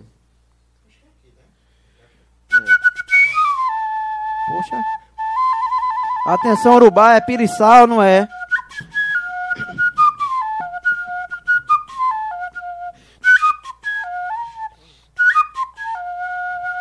É piriçal. Oba. Muito bem. Ó, o arsenal aqui é grande, viu? Ó pra aqui. O que tem de material aqui tá saindo Pronto, mais, então tá saindo eu mais, trouxe Raul. mais para ilustrar, vocês me desculpem eu botar tanta Tá coisa ótimo. na mesa Cara, isso é aqui. necessário, pô. Desculpa Mas por quê? É que o último apitozinho, que é um apito, né? Mais, Parece uma flor, parece uma flor. um- um cacau, uma pinha. Então, basicamente nessa questão desses instrumentos, dessa, dessa parte, eu acho que tem a questão da, da- futuramente o projeto sendo aprovado aí, a gente vai fazer essa exposição, vocês vão conhecer melhor. E a exposição, ela é interessante porque eu trouxe aqui só os instrumentos mais pequenininhos, né? De sopro e tal. E tem os instrumentos também Vou até tirar essa vergonha de perto. de acompanhamento. não, não é vergonha, não. Cada um tem sua maneira de, de fazer sua, sua, seu Ô, trabalho. Carlos, é, tu tem, vai falar de alguém aqui ou já falou? Não vai falar mais? Não, já, já falamos já da falou galera. de todo mundo que ia fa- fazer e tal, então, Eu queria dar uma pausa nesse assunto cerâmica pra gente voltar, mas que também tem tudo a ver. É, inclusive, no engenho de imagem, teve uma, um pré-requisito para fazer um engenho, que é Mary Lemos, o Caio Dornelas, de Goiânia. É um texto para se fazer a respeito é, de alguma obra, algum texto para poder, poder você entrar no, no, no engenho. Então, eu escrevi, na época, sobre uma escultura, de uma história que Carlinhos que fez a escultura. E eu criei o texto, é uma crônica, depois para quem quiser eu posso mandar para dar uma olhada, é, é A Morte de uma Estátua. Eu fiz essa crônica, então o Carlinhos Melo, ele fez essa escultura. Como foi essa história, Carlinhos? Porque é, a estátua morreu, né? De verdade. É, Acho que tu chegou a me mostrar. Contei, mostrei, mostrei o texto tal, não sei o Eu quê, vi. mas assim. Como foi essa história, Carlinhos? É, a questão da, do- do- da homenagem a Luiz Gonzaga, né? Na época o prefeito era Mano, então eu fui convidado para fazer homenagem a Luiz Gonzaga e nessa época eu estava ju- justamente pesquisando tipos populares do Nordeste do Brasil. E dentro desses tipos populares tem o sanfoneiro. Só que o sanfoneiro é com estilizado, né? Geometrizado, né? Um- um- Uma obra que eu trabalhei muito a questão do, do cubismo, um pouco surrealismo, então. E eu fiz essa obra e foi tudo certo. O, o secretário na época era Carlos Peruca, quero mandar um grande abraço, meu amigo Carlos Peruca, um- uma grande figura da mídia aqui de Pernambuco. E na época ele era o secretário e foi visitar lá em casa a obra. E eu muito contente né, com a obra. E a obra era uma homenagem a Luiz Gonzaga. E de repente foi, fiz um sanfoneiro olhando para o céu, inspirado na música Olha para o Céu, meu amor. Né? Então fiz e tal. E de repente, quando a obra foi para o local, criou-se a grande polêmica. Né? Porque a obra não tinha dedo, porque a obra não, ti, não tinha olho, não tinha boca, não tinha. Entendeu? E o, o, o, o, o objetivo do trabalho, é, o trabalho era minimalista, era não, era para limpar, porque se eu fosse para fazer realista como era, isso aí não ia causar nada, não ia ter problema nenhum, ia ficar lá, tudo bem, o rostinho. Não, mas eu fiz porque estava dentro desse projeto de tipos populares do Nordeste do Brasil e ele foi- é- ela foi uma das obras que foi feita em tamanho natural. A obra tinha 1,80m em concreto armado. Foi feita a inauguração com a base, o prefeito, o secretário de turismo de Pernambuco e tal. E aí, logo após a, a- a- inauguração, criou-se a polêmica no município, né? E foi uma polêmica muito pesada mesmo, muito, entendeu? Vigorosa mesmo. Porque é, discutiu-se que eu tinha roubado o dinheiro da prefeitura, que não sei o quê, que a, a obra não, não representava. Então, criou-se aquela polêmica e isso foi para a mídia nacional, né? Eu, eu lembro que o Vandeck Santiago escreveu sobre Vandeck Santiago, o, o Boris Casoy na época chamou atenção, o próprio Jô Soares na época citou, entendeu? Então foi uma- uma- um momento assim de. Eu fico muito entusiasmado, mas foi um momento difícil, porque. Tenso. um Mas só porque tu tenso. não, não, não colocasse os detalhes assim do olho, da boca. É, aí veja bem, eu, eu falando, eu não- faz muito tempo que eu falo, não falo sobre isso, né? Muito tempo eu não tenho falado em local nenhum, né? Mas é, a obra foi, foi, foi contratada, o, o prefeito me defendeu até as últimas, mano, entendeu? Todo o pessoal dele me defendeu até as últimas, porque eles entenderam a proposta. Só que é, eu, eu, eu, eu acho o seguinte, que o poder público e os, os políticos têm que ter muito cuidado quando for mostrar e anunciar as coisas para a população. Entendeu? Então, eu, um certo momento, eu vi um, um, um carro anunciando a inauguração da obra dizendo que era um busto de Luiz Gonzaga. Era, na verdade, era uma E a homenagem. informação não era essa. A informação era uma homenagem ao sanfoneiro Luiz Gonzaga.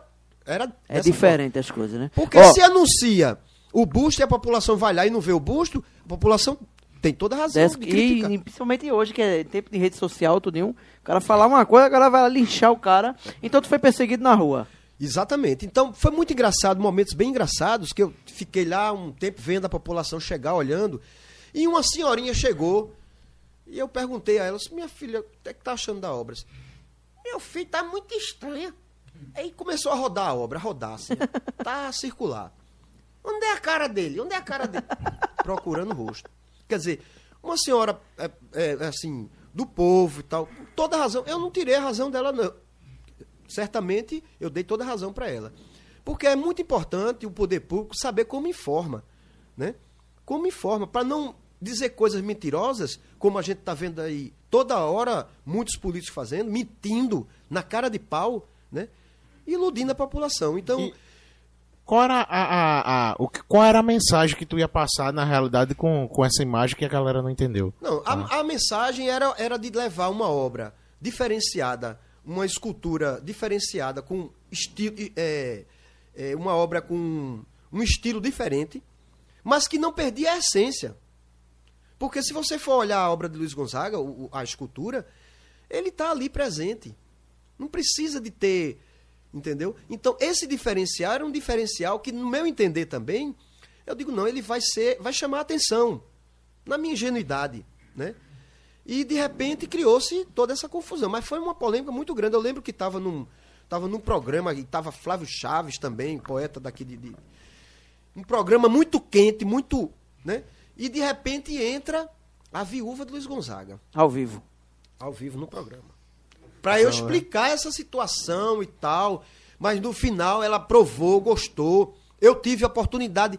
um- Uma pessoa. Porque quem não entende, quem não entendia a- a- o objetivo, não entendia o porquê daquilo ali. Mas é como entendeu. tu falou, né? Faltou a, a informação da prefeitura do uma base foi isso, arte, uma né? base foi isso. E outra base também, outra referência também, é que a população não está preparada para ver uma obra que, que quebra os padrões. Se você levar algo que quebra os padrões, pode se preparar que é pau na cabeça que você vai levar. Não é só por conta da escultura. A escultura foi um acidente de percurso na minha vida. Não foi nada excepcional, uma criação, algo de novo. Não. Corbiniano já fazia. Quem? Corbiniano, que é um Corbiniano. artista brasileiro, pernambucano, já, faz, já fazia as esculturas dele sem rosto, sem. Entendeu? Então essa não, era, não tinha nada de Ô, novo. Carlinhos, mas tu não acha que tu eh, fez a escultura certa no momento errado? Ou, não, ou você não tem esse não, eu sentimento? fiz a escultura, não sei se era o momento certo, eu fiz a escultura. E o momento errado é justamente a responsabilidade que os políticos têm que ter de informar a população a coisa certa. Não foi nada de errado. O problema, e isso acontece até hoje também. Que os prefeitos que passam, é, que passaram por Carpina, rapaz, eles não têm interesse com a cultura, não. Eles têm interesse com o, o- o voto que as pessoas vão dar. Eles não têm interesse com cultura. Isso aí eu, eu tenho acompanhado. Por isso que eu deixei de mão, me afastei um pouco, entendeu? Porque não tem. Aí, resultado, essa obra ficou lá durante o- a administração de Mano o tempo todo, criou-se uma polêmica, a polêmica foi para as mídias, criou-se, J. Cando na época, criou uma polêmica muito grande para fazer um plebiscito na cidade, para saber se tirava ou não tirava a escultura. Veja que foi uma coisa bem, né? E o plebiscito rolou e tal, só sei que no final, resultado, mano saiu, a obra ficou e tal. Aí entrou esse cidadão aí que se diz é, é, popular e do povo, né? Porque a gente tem que ter cuidado, pessoal. Vou dizer um detalhe aqui muito sério. Que não só existe fascista de esquerda, de direita, não. Existe fascista de esquerda também. E esse Joaquim Lapa aí, esse bandido, ele é um fascista de esquerda. Eu não queria dizer isso não para não inflamar. Mas ele é um fascista. Ele não tem nada de bonzinho, não. Certo? Isso aí eu afirmo porque ele é covarde. O Joaquim Lapa é um covarde. Que eu lembro da noite que eu estava com Anaximando no, no Baixopana, numa reunião com ele, a gente conversando, e ele dizendo que não gostava de arte moderna. Quando foi no outro dia, a escultura estava no lixo. Como é que pode acontecer isso? Então ele é covarde e até hoje passa por mim, nunca me pediu desculpa, nu- nunca me pediu nada. E eu nunca fui atrás dele, porque ele é covarde. Certo? Fascista de esquerda. Ele não tem nada de populista fascista. Isso aí eu afirmo com toda, com toda letra. Aí o desabafo aí do artista, né? Porque é, o artista tá lá, faz a sua obra lá, é, é um crime contra o próprio artista, né? Você querer é, destruir, quebrar, arranhar. Por isso que você vai no museu, você não pega na peça. Você tem que estar olhando aqui, porque um descuido quebrou, lascou o artista. É como se estivesse tocando na alma do cara, né? E teve essa E houve situação. todo, pelo Eu- trabalho, eu, eu, toda uma acho incrível, dedicação. Naldo, na época velho. de Joaquim Lapa, que eu acho incrível que a, a perseguição, ele, ele, ele, ele tinha um tal de Omar aí que tirava onda com a questão da- do- dos artistas. Perseguição. Então o cara não foi esse bonzinho que as pessoas acham que ele é, não. Tudo bem. Ele é um cara que está com um movimento que eu também tenho um- uma apreciação, que que é a esquerda, um movimento bem interessante. Mas o cara era do, do, do partido do cara do PTB. O PTB, vocês sabem quem é o PTB? Quem é o PTB hoje? Está na mão de um bandido que está preso, Roberto Jefferson. A população não sabe disso. Então ele era desse partido. Ou ainda é, eu não sei como é que tá. Entendeu? Mas eu digo e diga esse recado para ele. Ele é- Ele é covarde, não me pediu desculpa, porque mandou destruir a obra e mandou jogar no lixo. Eu tenho esse documento todo em casa. Era para eu fa- fazer um processo em cima dele. Entendeu? Não fiz porque me pediram e tal, a família, né? Agora mesmo você vê, eles são tão covardes, né? Que meu pai morreu, meu pai, a família toda do lado do cara, nem um, um- um- um- nada anunciaram para dizer assim, ó, meus sentimentos, nenhum, nenhum da família. E todo mundo foi lá, lá foi o Lapa. Eu não, eu contrário a ele. É triste, Porque né, é uma velho? questão pessoal. Sempre tem um interesse Entendeu? político, pô. Ó, Sempre vê tem só, um interesse é, puxando aqui, é o tempo que o Carlinhos bebe uma água. Foi a mesma coisa que aconteceu com o Isaac. Isaac, Isaac, bebe uma água aí, vamos respirar um pouco. E tem uma, duas perguntas aqui de, de Mário Guerra. Mário Guerra sempre tá, tá participando do programa. Ele é um, é um cara que é ligado com essas pessoas que tá aqui. Não é um cara aleatório, né? Ele botou aqui, ó. Quando eu falei da morte da estátua, é sempre alguém cita no programa um crime contra o patrimônio da Mata Norte. Aí embaixo tem Edine dizendo que era muita coisa linda reunida num lugar só. Quanta coisa linda ela colocou. É, Mário Guerra pergunta: Carlinhos, qual a sua visão em relação ao, ao movimento de remoção de monumentos históricos? É, essa é uma pergunta muito ampla, né? Porque você vê, a gente está passando por um momento agora onde o país está sendo tomado pelo, por essa nuvem negra do fascismo, né? E a cultura cada vez mais sendo desvalorizada. A gente vê isso nitidamente. Os artistas são verdadeiros heróis, porque eles conseguem manter com firmeza essa, essa caminhada. E essa questão dos monumentos, você vê o que aconteceu no Recife com as, com as, as obras de Brenan, né? Que roubaram e, e derreteram lá, que eram. Ó, de eu fui no, eu fui no, no ato do na semana da anistia, lá na, me esqueci o nome da rua, Rua da Aurora, eu Rua acho da que é Rua Aurora, da Aurora. Rua da Aurora, Tem é. umas peças lá, bicho, inclusive o povo tava, tava quebrado, tinha coisa que tava faltando, escultura tava meio pichada. Então, as pessoas, não é só as pessoas, é de não. É, os municípios removem, removem. Mas as pessoas também não têm essa visão. Por quê? A educação cultural, não existe uma educação cultural dentro da própria escola. Então, a criança já cresce aprendendo que tem que quebrar, que tem que denegrir, que tem, tem que quebrar. Vou, vou quebrar uma perna aqui, vou quebrar não sei o que do boneco. Daí não tem essa consciência de que o que é uma obra de arte. Então, isso que não se aprende na escola. Inclusive, os professores de arte, Carlinhos é um professor de artes, formado em artes visuais, ele não falou, mas eu estou colocando aqui. E essa escassez de professor de artes está fazendo com que é, seja banalizado mesmo, né, Carlinhos? Como é que é isso? É, porque na verdade, quando eu fui estudar, eu, eu sou formado em artes visuais pela Universidade Federal Rural de Pernambuco. Vou fazer agora o, a pós-graduação e sou formado também em letras pela UPE. Então eu tenho duas formações, vou fazer a pós agora. Essa questão, Leonardo, é, é uma questão mesmo de evolução é, cultural do- da população. Os prefeitos não têm, como eu estou te falando, não só o outro que passou aí, mas você vê eh, atualmente agora, você vê que a, a cidade está abandonada culturalmente. Alô, alô, seu Manuel Botafogo, Botafogo levante-se daí cuide da cultura. Cultura está abandonada. O senhor me deixou esperando, até hoje eu estou na prefeitura esperando. Estou ali esperando para conversar com o senhor. Deixe de ser covarde também. Então, todos esses que passaram aí, aí tudo covarde pe- pela questão da cultura. Tudo covarde. Entendeu? Então, é muito difícil, Ronaldo. Em todos os aspectos que a gente vê em Pernambuco mesmo, a questão da cultura sendo destruída em muitos E locais. você destruída. chega pertinho aqui, Paudalho, você vai lá em Paudalho, tem as esculturas lá, inclusive uma delas é sua. Você vê que, tipo assim, você não passa um cal, Isso. passa um cal, aí Isso. cobre, passa cimento, ou não é, pra passar cimento. Então, ou Isso. seja, é, é uma coisa banal, Não, não é uma trata, coisa não trata banal. com respeito, não. Não trata, não. É uma coisa E- banal E, só mesmo. pra completar a tampa, pra fechar a tampa desse pessoal do Lapa aí, eu só quero mandar um recado pra dona Ma- Ma- Manu Lapa também. Dona Manu, que nos convidou, eu, o carpinteiro top, pra- pra- na campanha. A gente foi convidado pra tocar numa festa dela lá. E eu quero, é, eu quero dar o obrigado a ela, porque até hoje eu tô esperando o obrigado dela e não recebi. Tá certo? Então, isso é uma prova de que esse povo não tá interessado com, com os artistas da terra. Então, dona Manu, muito obrigado por eu ter ido tocar na sua festa.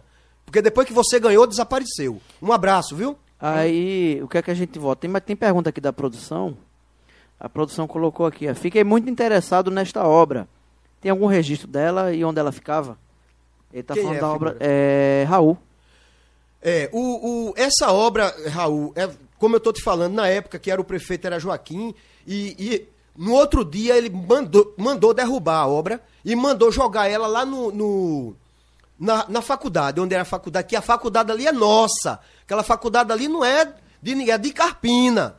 Estão Certo? querendo dar fim à De faculdade. Carpina, né? aquela faculdade é nossa, aquele, aquela área ali é de Carpina. Então ela foi jogada lá no lixo da faculdade, eu fui lá, registrei, tirei foto, tudo direitinho, tá tudo registrado em casa. Tá onde? Tá onde ela agora? Não, ela não existe mais, ela, ela, eu fiz uma réplica, eu tenho uma réplica dela. Tem a né? réplica. Ela não Quem quiser mais. ver essa réplica, É, quem quiser ver essa réplica, só entrar no meu, no meu, no meu No Instagram, Facebook. No, meu, no meu Facebook, você, você vai encontrar ela lá. Isso. Eu tava aqui com o HD aqui, tem umas fotos aqui. Foi, acabei de mostrar aos meninos aqui. Uma foto que inclusive a Embaixada Carpinense, de vez em quando ela solta umas fotos. É, né, é, tal, a e Embaixada Carpinense, Essa aqui não sei quem foi que soltou, não. Essa foto que tem aqui é do Congresso Estadual de Turismo, o Congresso- Congresso Tour. Isso. Realização Astur, Pernambuco, Carpina, 1995. Olha, 95, Promoção né? Prefeitura do Carpina, Prefeito Mano. Aí tem aqui um cabo aqui, eu não sei quem é o nome, se eu mexer aqui não dá pra ver aqui. Hum. Quem é esse cabo? Quem é esse? Aqui você tem o secretário de turismo, sou eu, secretário de, de turismo, Mano e Peruquinha. E esse é Mano, né? Mano, no seu auge da juventude aí também. Cara, na realidade, é... a obra, eu não vi nada pra você demais, ver, né? assim. não tem uma tipo, novidade. Agora é aquilo que eu te falo. Se tu for, por exemplo, vai fazer um teatro e faz um teatro que rompe com os padrões, tu vai ser massacrado também. Então é preciso ter cuidado com arte, que arte não é brincadeira. Às vezes eu fico pensando que é exatamente isso que o Ronaldo falou. Hoje é super moderno isso aí. Talvez lá naquela data, né, lá atrás, o pessoal Mas não eu já entendia. estava, né? Já estava É. visualizando que arte moderna, Puxa aí, ó. Puxa aí o, o Mickey. certo. Eu dei o microfone dele, não quis. Ele... Eu vou. É. E assim, o que. Como eu sou mais novo aqui, por isso que eu até perguntei, né? Onde ficava tudo. Mas principalmente aquela escultura que ficava na entrada de Carpina, Ficava. tá ligado?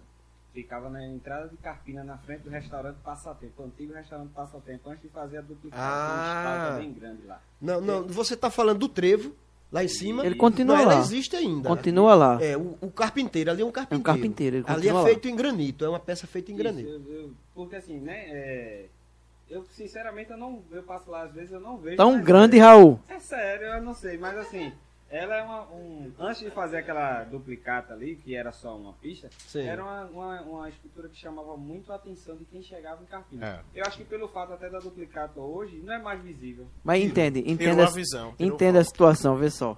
Ficou invisível a peça. Uma peça que tem mais de 10 metros de altura. Não, tem menos, né?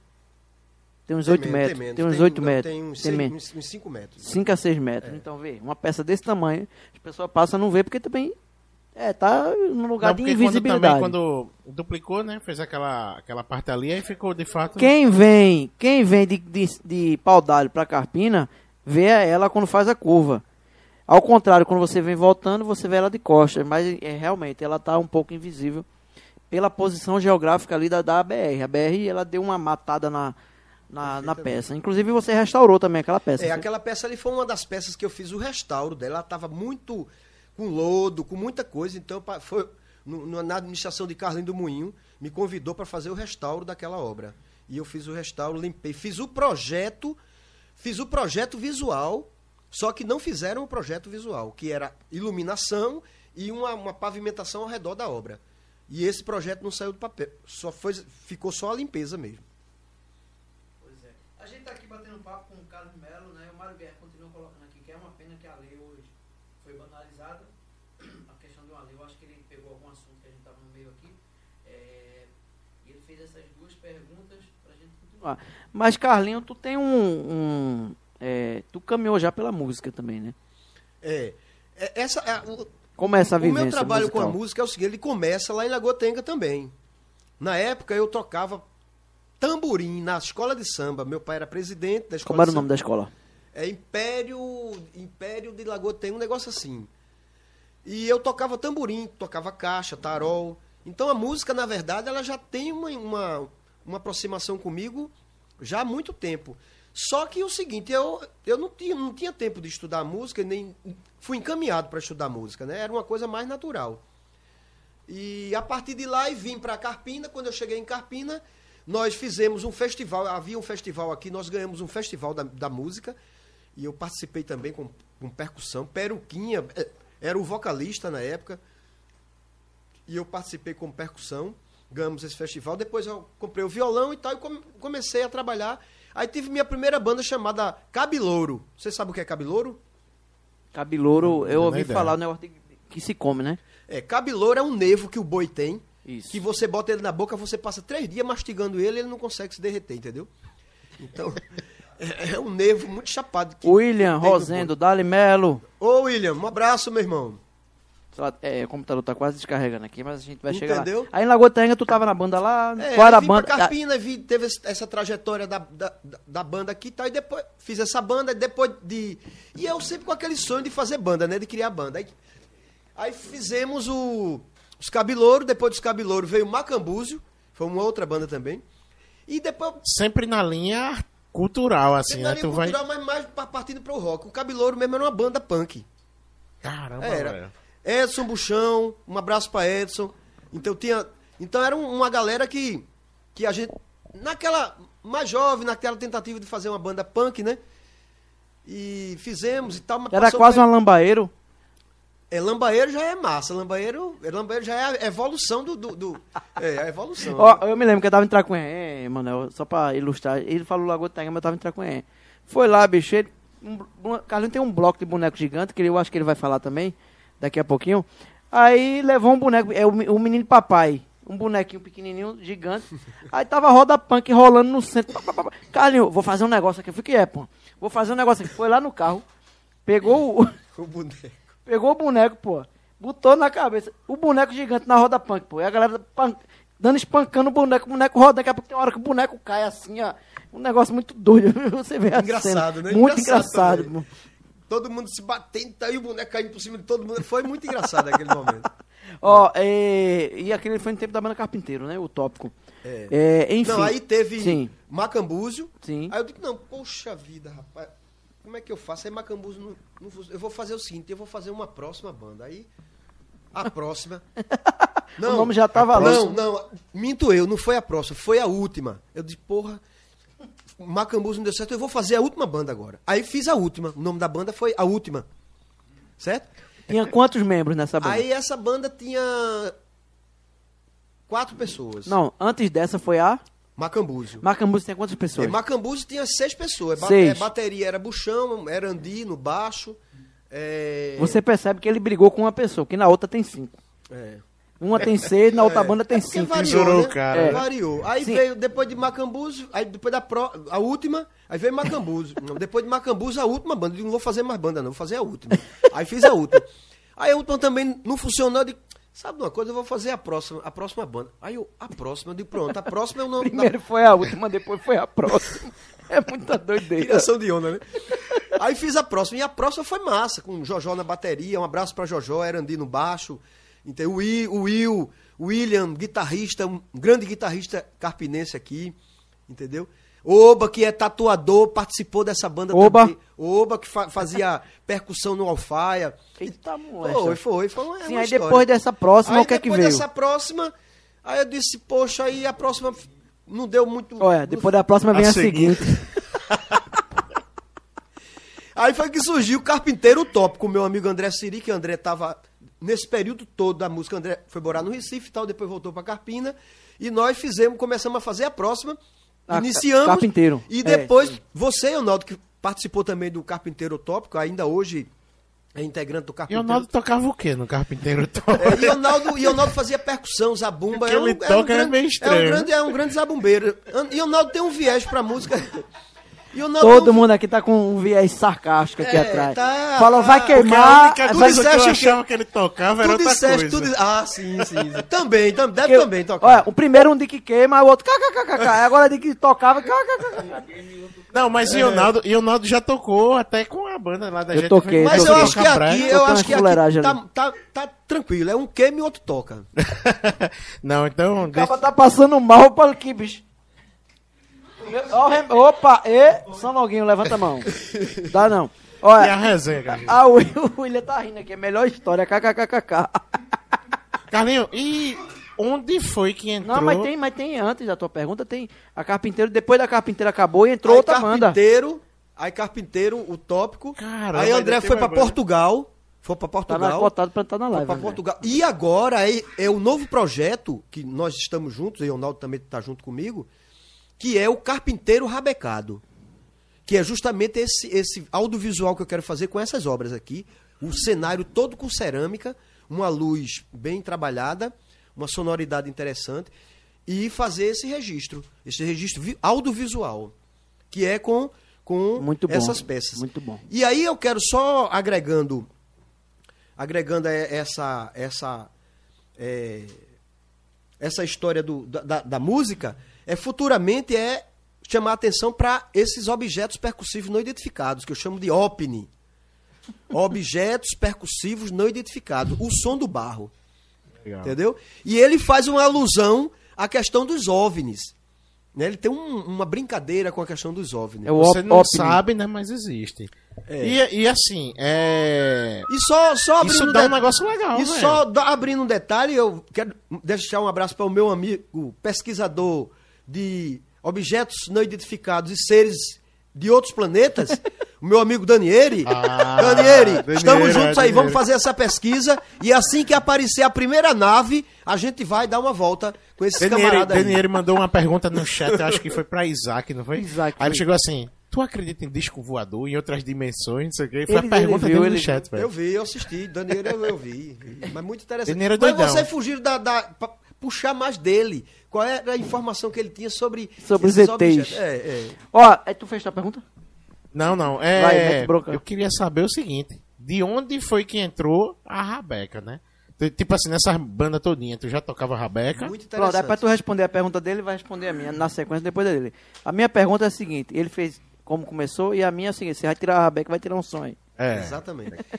A história da Rabeca, eu, eu tenho o meu compadre Sid Clay, um abraço pra ele, que é um Cid três batera? Cid Três Batera, pra mim, uma- um músico fantástico, um, um baterista fantástico.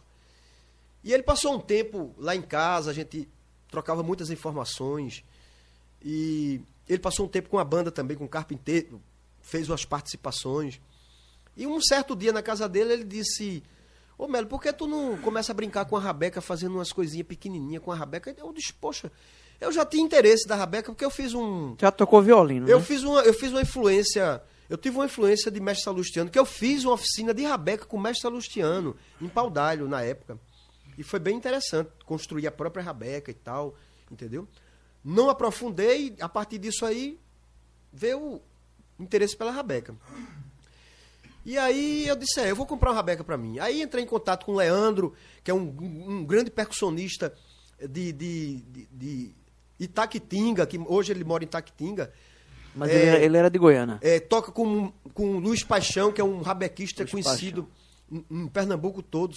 do- é, é Luiz Paixão, então ele toca e faz rabeca, esse Leandro. Então, minha primeira rabeca foi essa que eu adquiri com o Leandro. E comecei, eu digo, pô, rabeca em casa e tal. E comecei na, na época, digo, vou procurar estudar. E fui para Recife. Outro sacrifício também, viu, boy? Olha, ia para Recife, saía do Recife desesperado para pegar o último ônibus, às vezes perdi o ônibus, ficava dormindo no Recife até quatro da manhã, dormindo não, acordado para esperar o ônibus, entendeu? E foi um sacrifício muito grande essa história de estudar Rabeca. E aí pronto, e aí é, comecei a, a- a brincar com a Rabeca e tal. É, o, o estudo, na verdade, que eu quero aprofundar é o estudo sobre música, porque Rabeca é um instrumento dentro do processo da música, né? Você entende, compreendendo a música, você pode fazer, tocar qualquer instrumento, né? Então, comecei a estudar com o Cláudio Rabeca, muito interessante, uma figura, um cara bastante conhecido, né?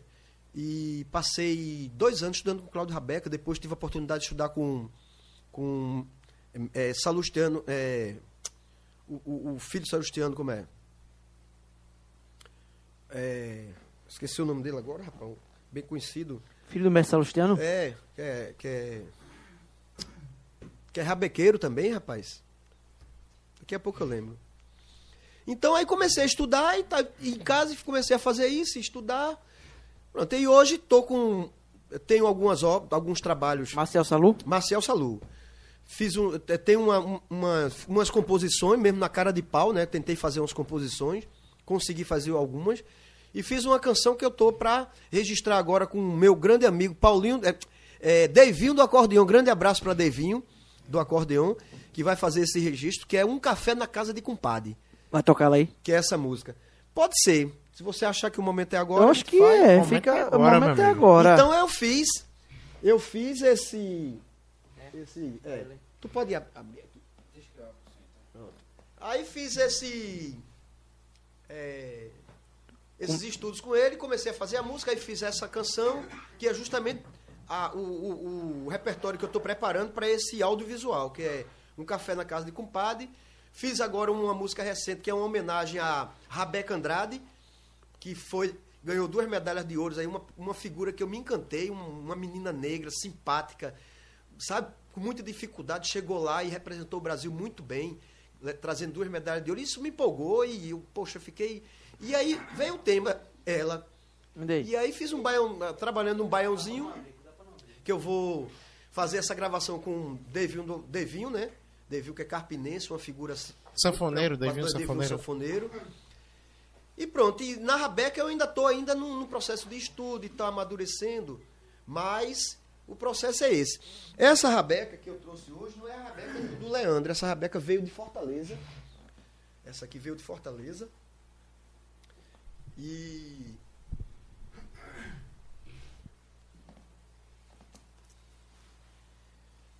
E é uma rabeca também. Eu não trouxe.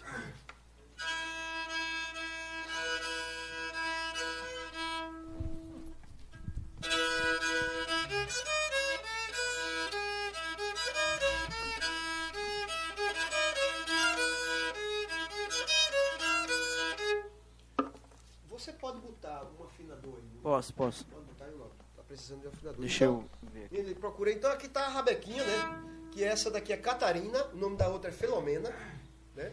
Essa é Catarina. Ela afina em que tom? Ela é afinada em, em- ela é afinada em ré. Mas não sei só é botar o afinador que Beleza, beleza, só um minutinho. faz parte do, do momento agora, já que a gente tá descontraído. Cara, isso lembra muito o Alto da Compadecida, né? Uma parada assim. Aquele som de sertanejo e tal.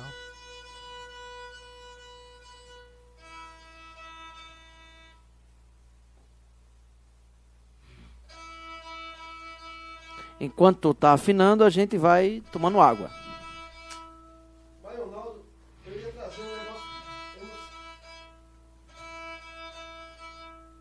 A afinação dela é Ré, Lá, Mi, Si.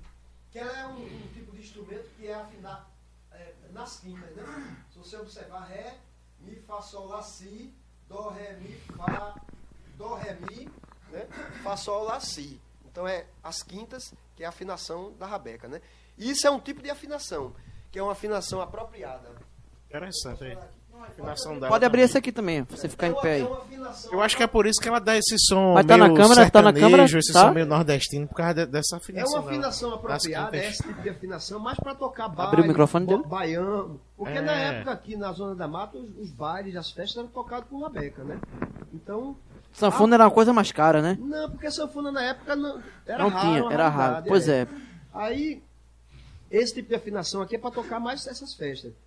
E a afinação para cavalo marinho é outra. Ah, O tipo de afinação para cavalo marinho é outra completamente diferente. Se eu não me engano, é sol. Tu tá falando para aquela câmera livre. É, o tipo de afinação para cavalo marinho é outra completamente Puxa o diferente. microfone aí. Entendeu? Então.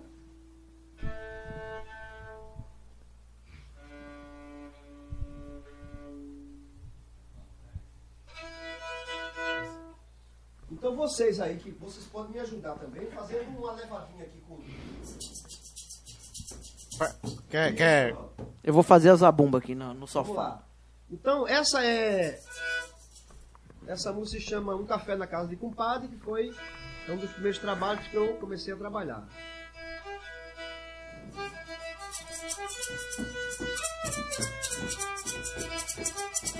Fui na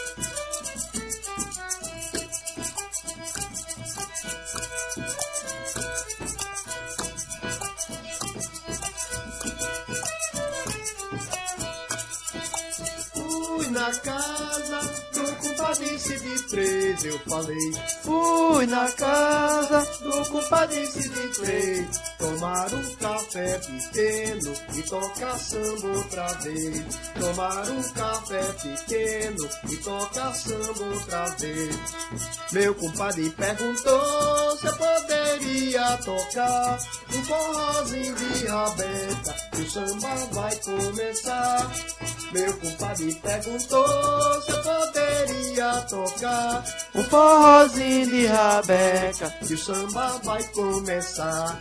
Aí peguei Filomena e comecei a tocar. Um sentimento gostoso contagia esse lugar. Aí peguei Filomena e comecei a cantar. Um sentimento gostoso contagia esse lugar. Contagia esse lugar. Contagiou o lugar.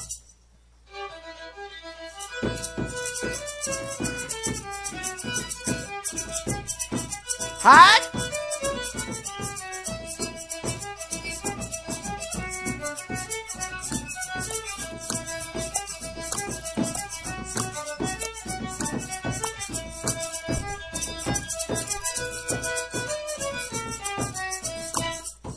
Café Ô! na casa de compadre. Um abraço, compadre. Na saída você pega o cachê ali que menino Meu tá- irmão, isso é necessário, viu, gente? Isso é necessário pra nossa história carpinense.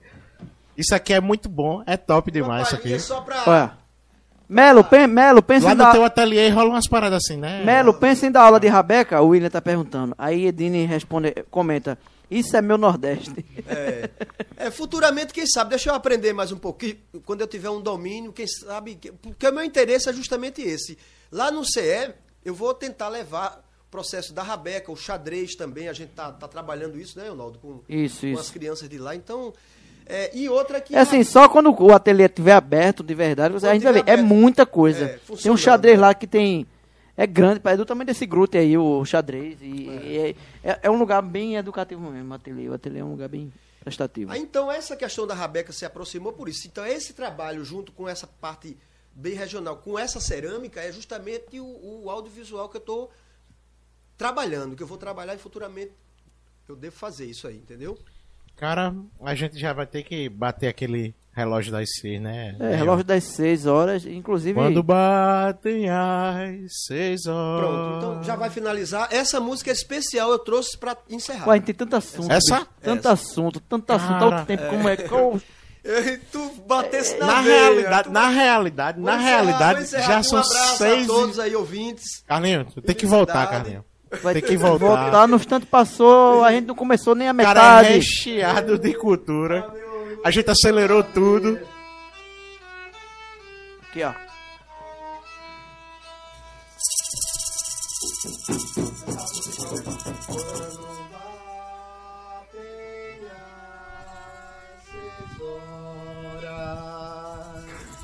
De joelhos sobre o chão,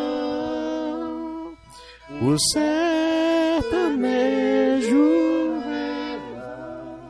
A a sua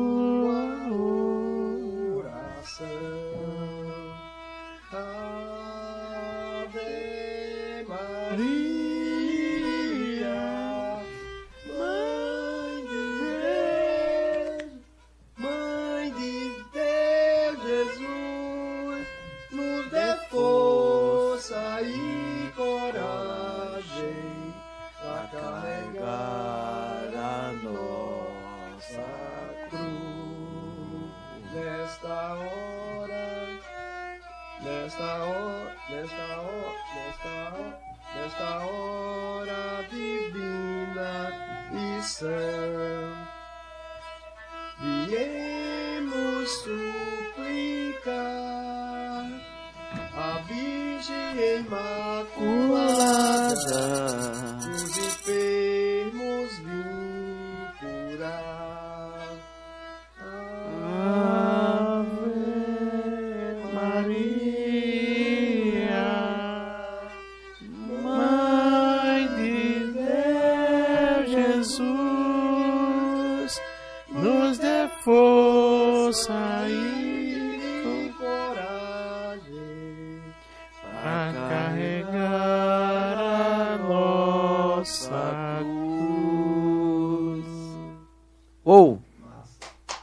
Caramba, Valeu, ó. Carlinhos Para encerrar e para dizer às pessoas que é em homenagem também aos 600 mil mortos que o Brasil está passando, que Nossa Senhora conforte o coração das famílias e de, de todos que estão passando por esse sofrimento. É um sofrimento muito triste, é um período difícil, mas nós vamos vencer esse momento e tirar esse assassino genocida do poder, se Deus quiser. É, a gente vai encerrar, mas assim, só mandar um recado pro pessoal que tá em casa. Abaixa aqui, produção, por favor, o, o tripé. É, todo mundo que entra aqui, eu vou fazer uma- uma- um esclarecimento.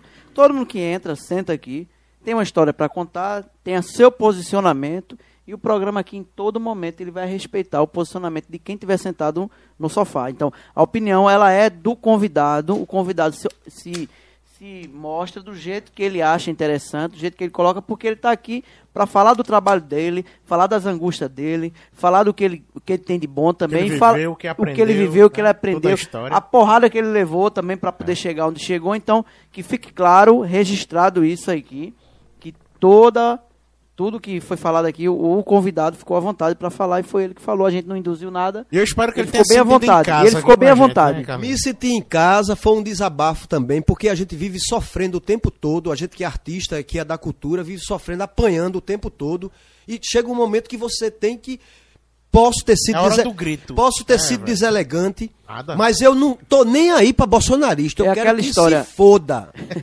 Ô, cara, é aquela história. Pode é, ficar à vontade, cara. que Gabriel Pensador diz assim: é, é, tô cansado de apanhar, tá na hora de bater, né? É, é mais ou menos essa Exatamente. situação. Porque é uma situação difícil que a gente está vivendo, né? As mortes aí, tudo, e, e o país, inflação, Você não vai, você vai ver bronca ainda, o país vai passar por convulsão. A expectativa que a gente tem aí é um país em guerra civil, que é isso que esse assassino quer. Ele quer distribuir fuzil, arma, para os próprios povo, a própria população se matarem. E ele lá no bem bom, roubando com as mansões dos filhos e tudo isso. E a gente vê isso, bater palma para isso? Isso não é mais política, isso é assassinato. E o cara vem, e Lula? Não, não tem nada a ver É. com Lula. Teve os erros, a gente sabe todas essas questões. Tem erro, tem erro, todo mundo sabe. Eu não estou aqui vestindo par- eh, camisa de partido e nem de ideologia. Eu, eu já coloquei isso. Não é ideologia nem partido. É humanidade. E o momento que a gente está passando, vamos lutar contra o fascismo. Fascismo não se discute, se combate. Ó, é. Carlinhos falou, é, é assunto para outro programa, bicho. Ele, Carlinhos faz parte de um, de um partido também. Ele não falou o partido dele, mas é- é, ele falou tão sério aí que eu também não queria atrapalhar o raciocínio dele, porque Carlinhos é do PUS. A pesso- é, as pessoas que tiverem interesse, que PUS. quiserem participar, eu vou, junto com o Leonardo, incentivando também, vamos fundar o PUS. Partido da Utopia Social. Quem quiser participar, está aberto à sessão. Aí, esse aqui eu acho que é o presidente. Esse não, vai ser não, o não, presidente. não, não, tô fora, tô fora de Tesoureiro, política. Delúbio. Tô Delúbio. fora de política. Ó, pra encerrar, Maracá Urbano. Salve Carlinho, um grande artista. Salve essa galera da massa. Maracá Urbano. Massa Maracá Urbano, vocês É, são resistência aí. É Obrigado. boca a boca, eu acredito. É, é, o pessoal É da buia, página lá, é. Buia, tu. Se inscreva no canal, a produção tá colocando aqui. A gente atingiu uma audiência maravilhosa hoje. Eita, Carlinho, olha. Não era pra Carlinho vir hoje, não. Ele vai ficar triste agora. Foi que houve. O episódio dele, o número do episódio dele. 24, Eita, Carlinhos. Teu episódio bateu certinho. 30. 17.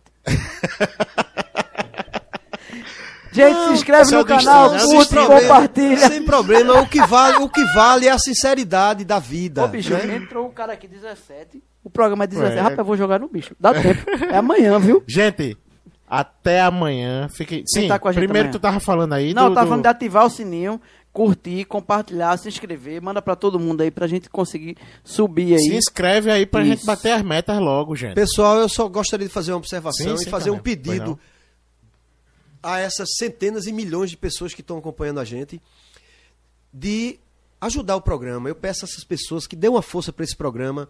Ele está começando, é o pessoal que eu conheço que a luta grande tá aqui, olha. Essa obra que eu ofereci Vai ao sortear. programa vai ser sorteada.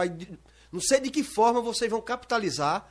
Eu, eu sendo você, faria uma rifa, um, alguma coisa nesse sentido que pudesse capitalizar o programa. Tá certo? Essa é uma forma, é, é o símbolo de nossa cidade aqui de Carpina. É, é com muita honra. Muito lindo, muito com muita lindo. alegria que eu dedico a vocês aqui do programa. E qual- qualquer coisa precisando de- da minha pessoa, eu tô com vocês junto. Cara, quer vocês. saber? Eu não sei, eu não sei se eu vou sortear, não, velho. Vocês é que Vai sabem. Acho que eu quiser vou deixar aqui, vou deixar aqui na pronto, mesa vocês pra é representar a gente também, né? E, e outra coisa, e à medida que eu puder ajudar financeiramente com alguns amigos, que eu puder fazer uma vaquinha, eu, eu tô junto com vocês, já- dando força nesse programa. A questão agora é financeira também. É. Tá todo mundo travado, né, Não adianta vir com romantismo, com cultura e tal, não. Tem que É. ter grana também. Então, gente, é. Compesa, um abraço. Compesa, meu amor. A gente termina encerrando esse manda. É, Compesa é um caso de amor e ódio na relação da gente aqui. A gente se confunde com isso. Mas terminei, vá, conclua. Não, e amanhã, E amanhã quem tá aqui? Juliana Vilas Boas. Juliana Vilas Boas, que ela toca Influência flauta transversal. Não, não é não, né? Não, ela é Vilas influência Boas, aí digital. eu pensei que já ia. Ju- é... Como é? Bananuce. Juliana Vilas Boas. Juliana digital. Vilas Boas, é influência, ela é Influência influência. digital vai estar aqui batendo papo com a gente, aqui falando Já mandou um alô lá no tudo, um arroba do mandou um alô, eu vi. Fez um story legalzinho. Gente, fique com Deus, abraço no coração, até amanhã. Que Papai do Céu tome conta de todo mundo. aí. Lembrando que tem um cara aí também, o arroba misterioso. O misterioso O tá aí misterioso é os bastidores daqui. Coloca viu? aqui ele no. Coloca Adiciona aqui na ele aí, descrição. é. segue ele aí no, no Insta também, arroba Ó, o tá, misterioso. Os anfitriões, tá eu e ele, bota o misterioso aqui. ele vai uma olhada. aparecer aí na descrição, então pode adicionar ele que vai ter os bastidores. Tudo Positivo, que gente. Vai rolando aqui antes, depois, ele vai estar. vai tá É isso. É, só um detalhe a gente não falou, depois a gente vem e fala sobre Vamos, Manoel isso aí Escolha, já é outra peça. É, de mu bustos. é muita outra. É, a produção de bustos. então é vamos marcar antes de dezembro, antes de acabar o ano, a gente vai ter que Não, trazer a gente volta aqui. quando for pra, pro outro, Pra pauta, já outro o local, já vai estar lá. Você também de novo. Agradeço. Gente, Então é aquele isso. abraço, valeu, valeu, obrigado produção, obrigado Raul, Acho obrigado tá Misterioso, cima, né? Obrigado. pra todos. Bisque- A uma- gente tá lá em cima? Tá lá em cima, tá lá em cima ali, ali, ó. Ali. Valeu, tá. gente, obrigado. Dá pra ver uma foto 3x4 ali, ó, É. da Uni. Che Guevara, não é Diego. Valeu, gente, abraço, valeu, tchau. Tchau, gente. Até amanhã.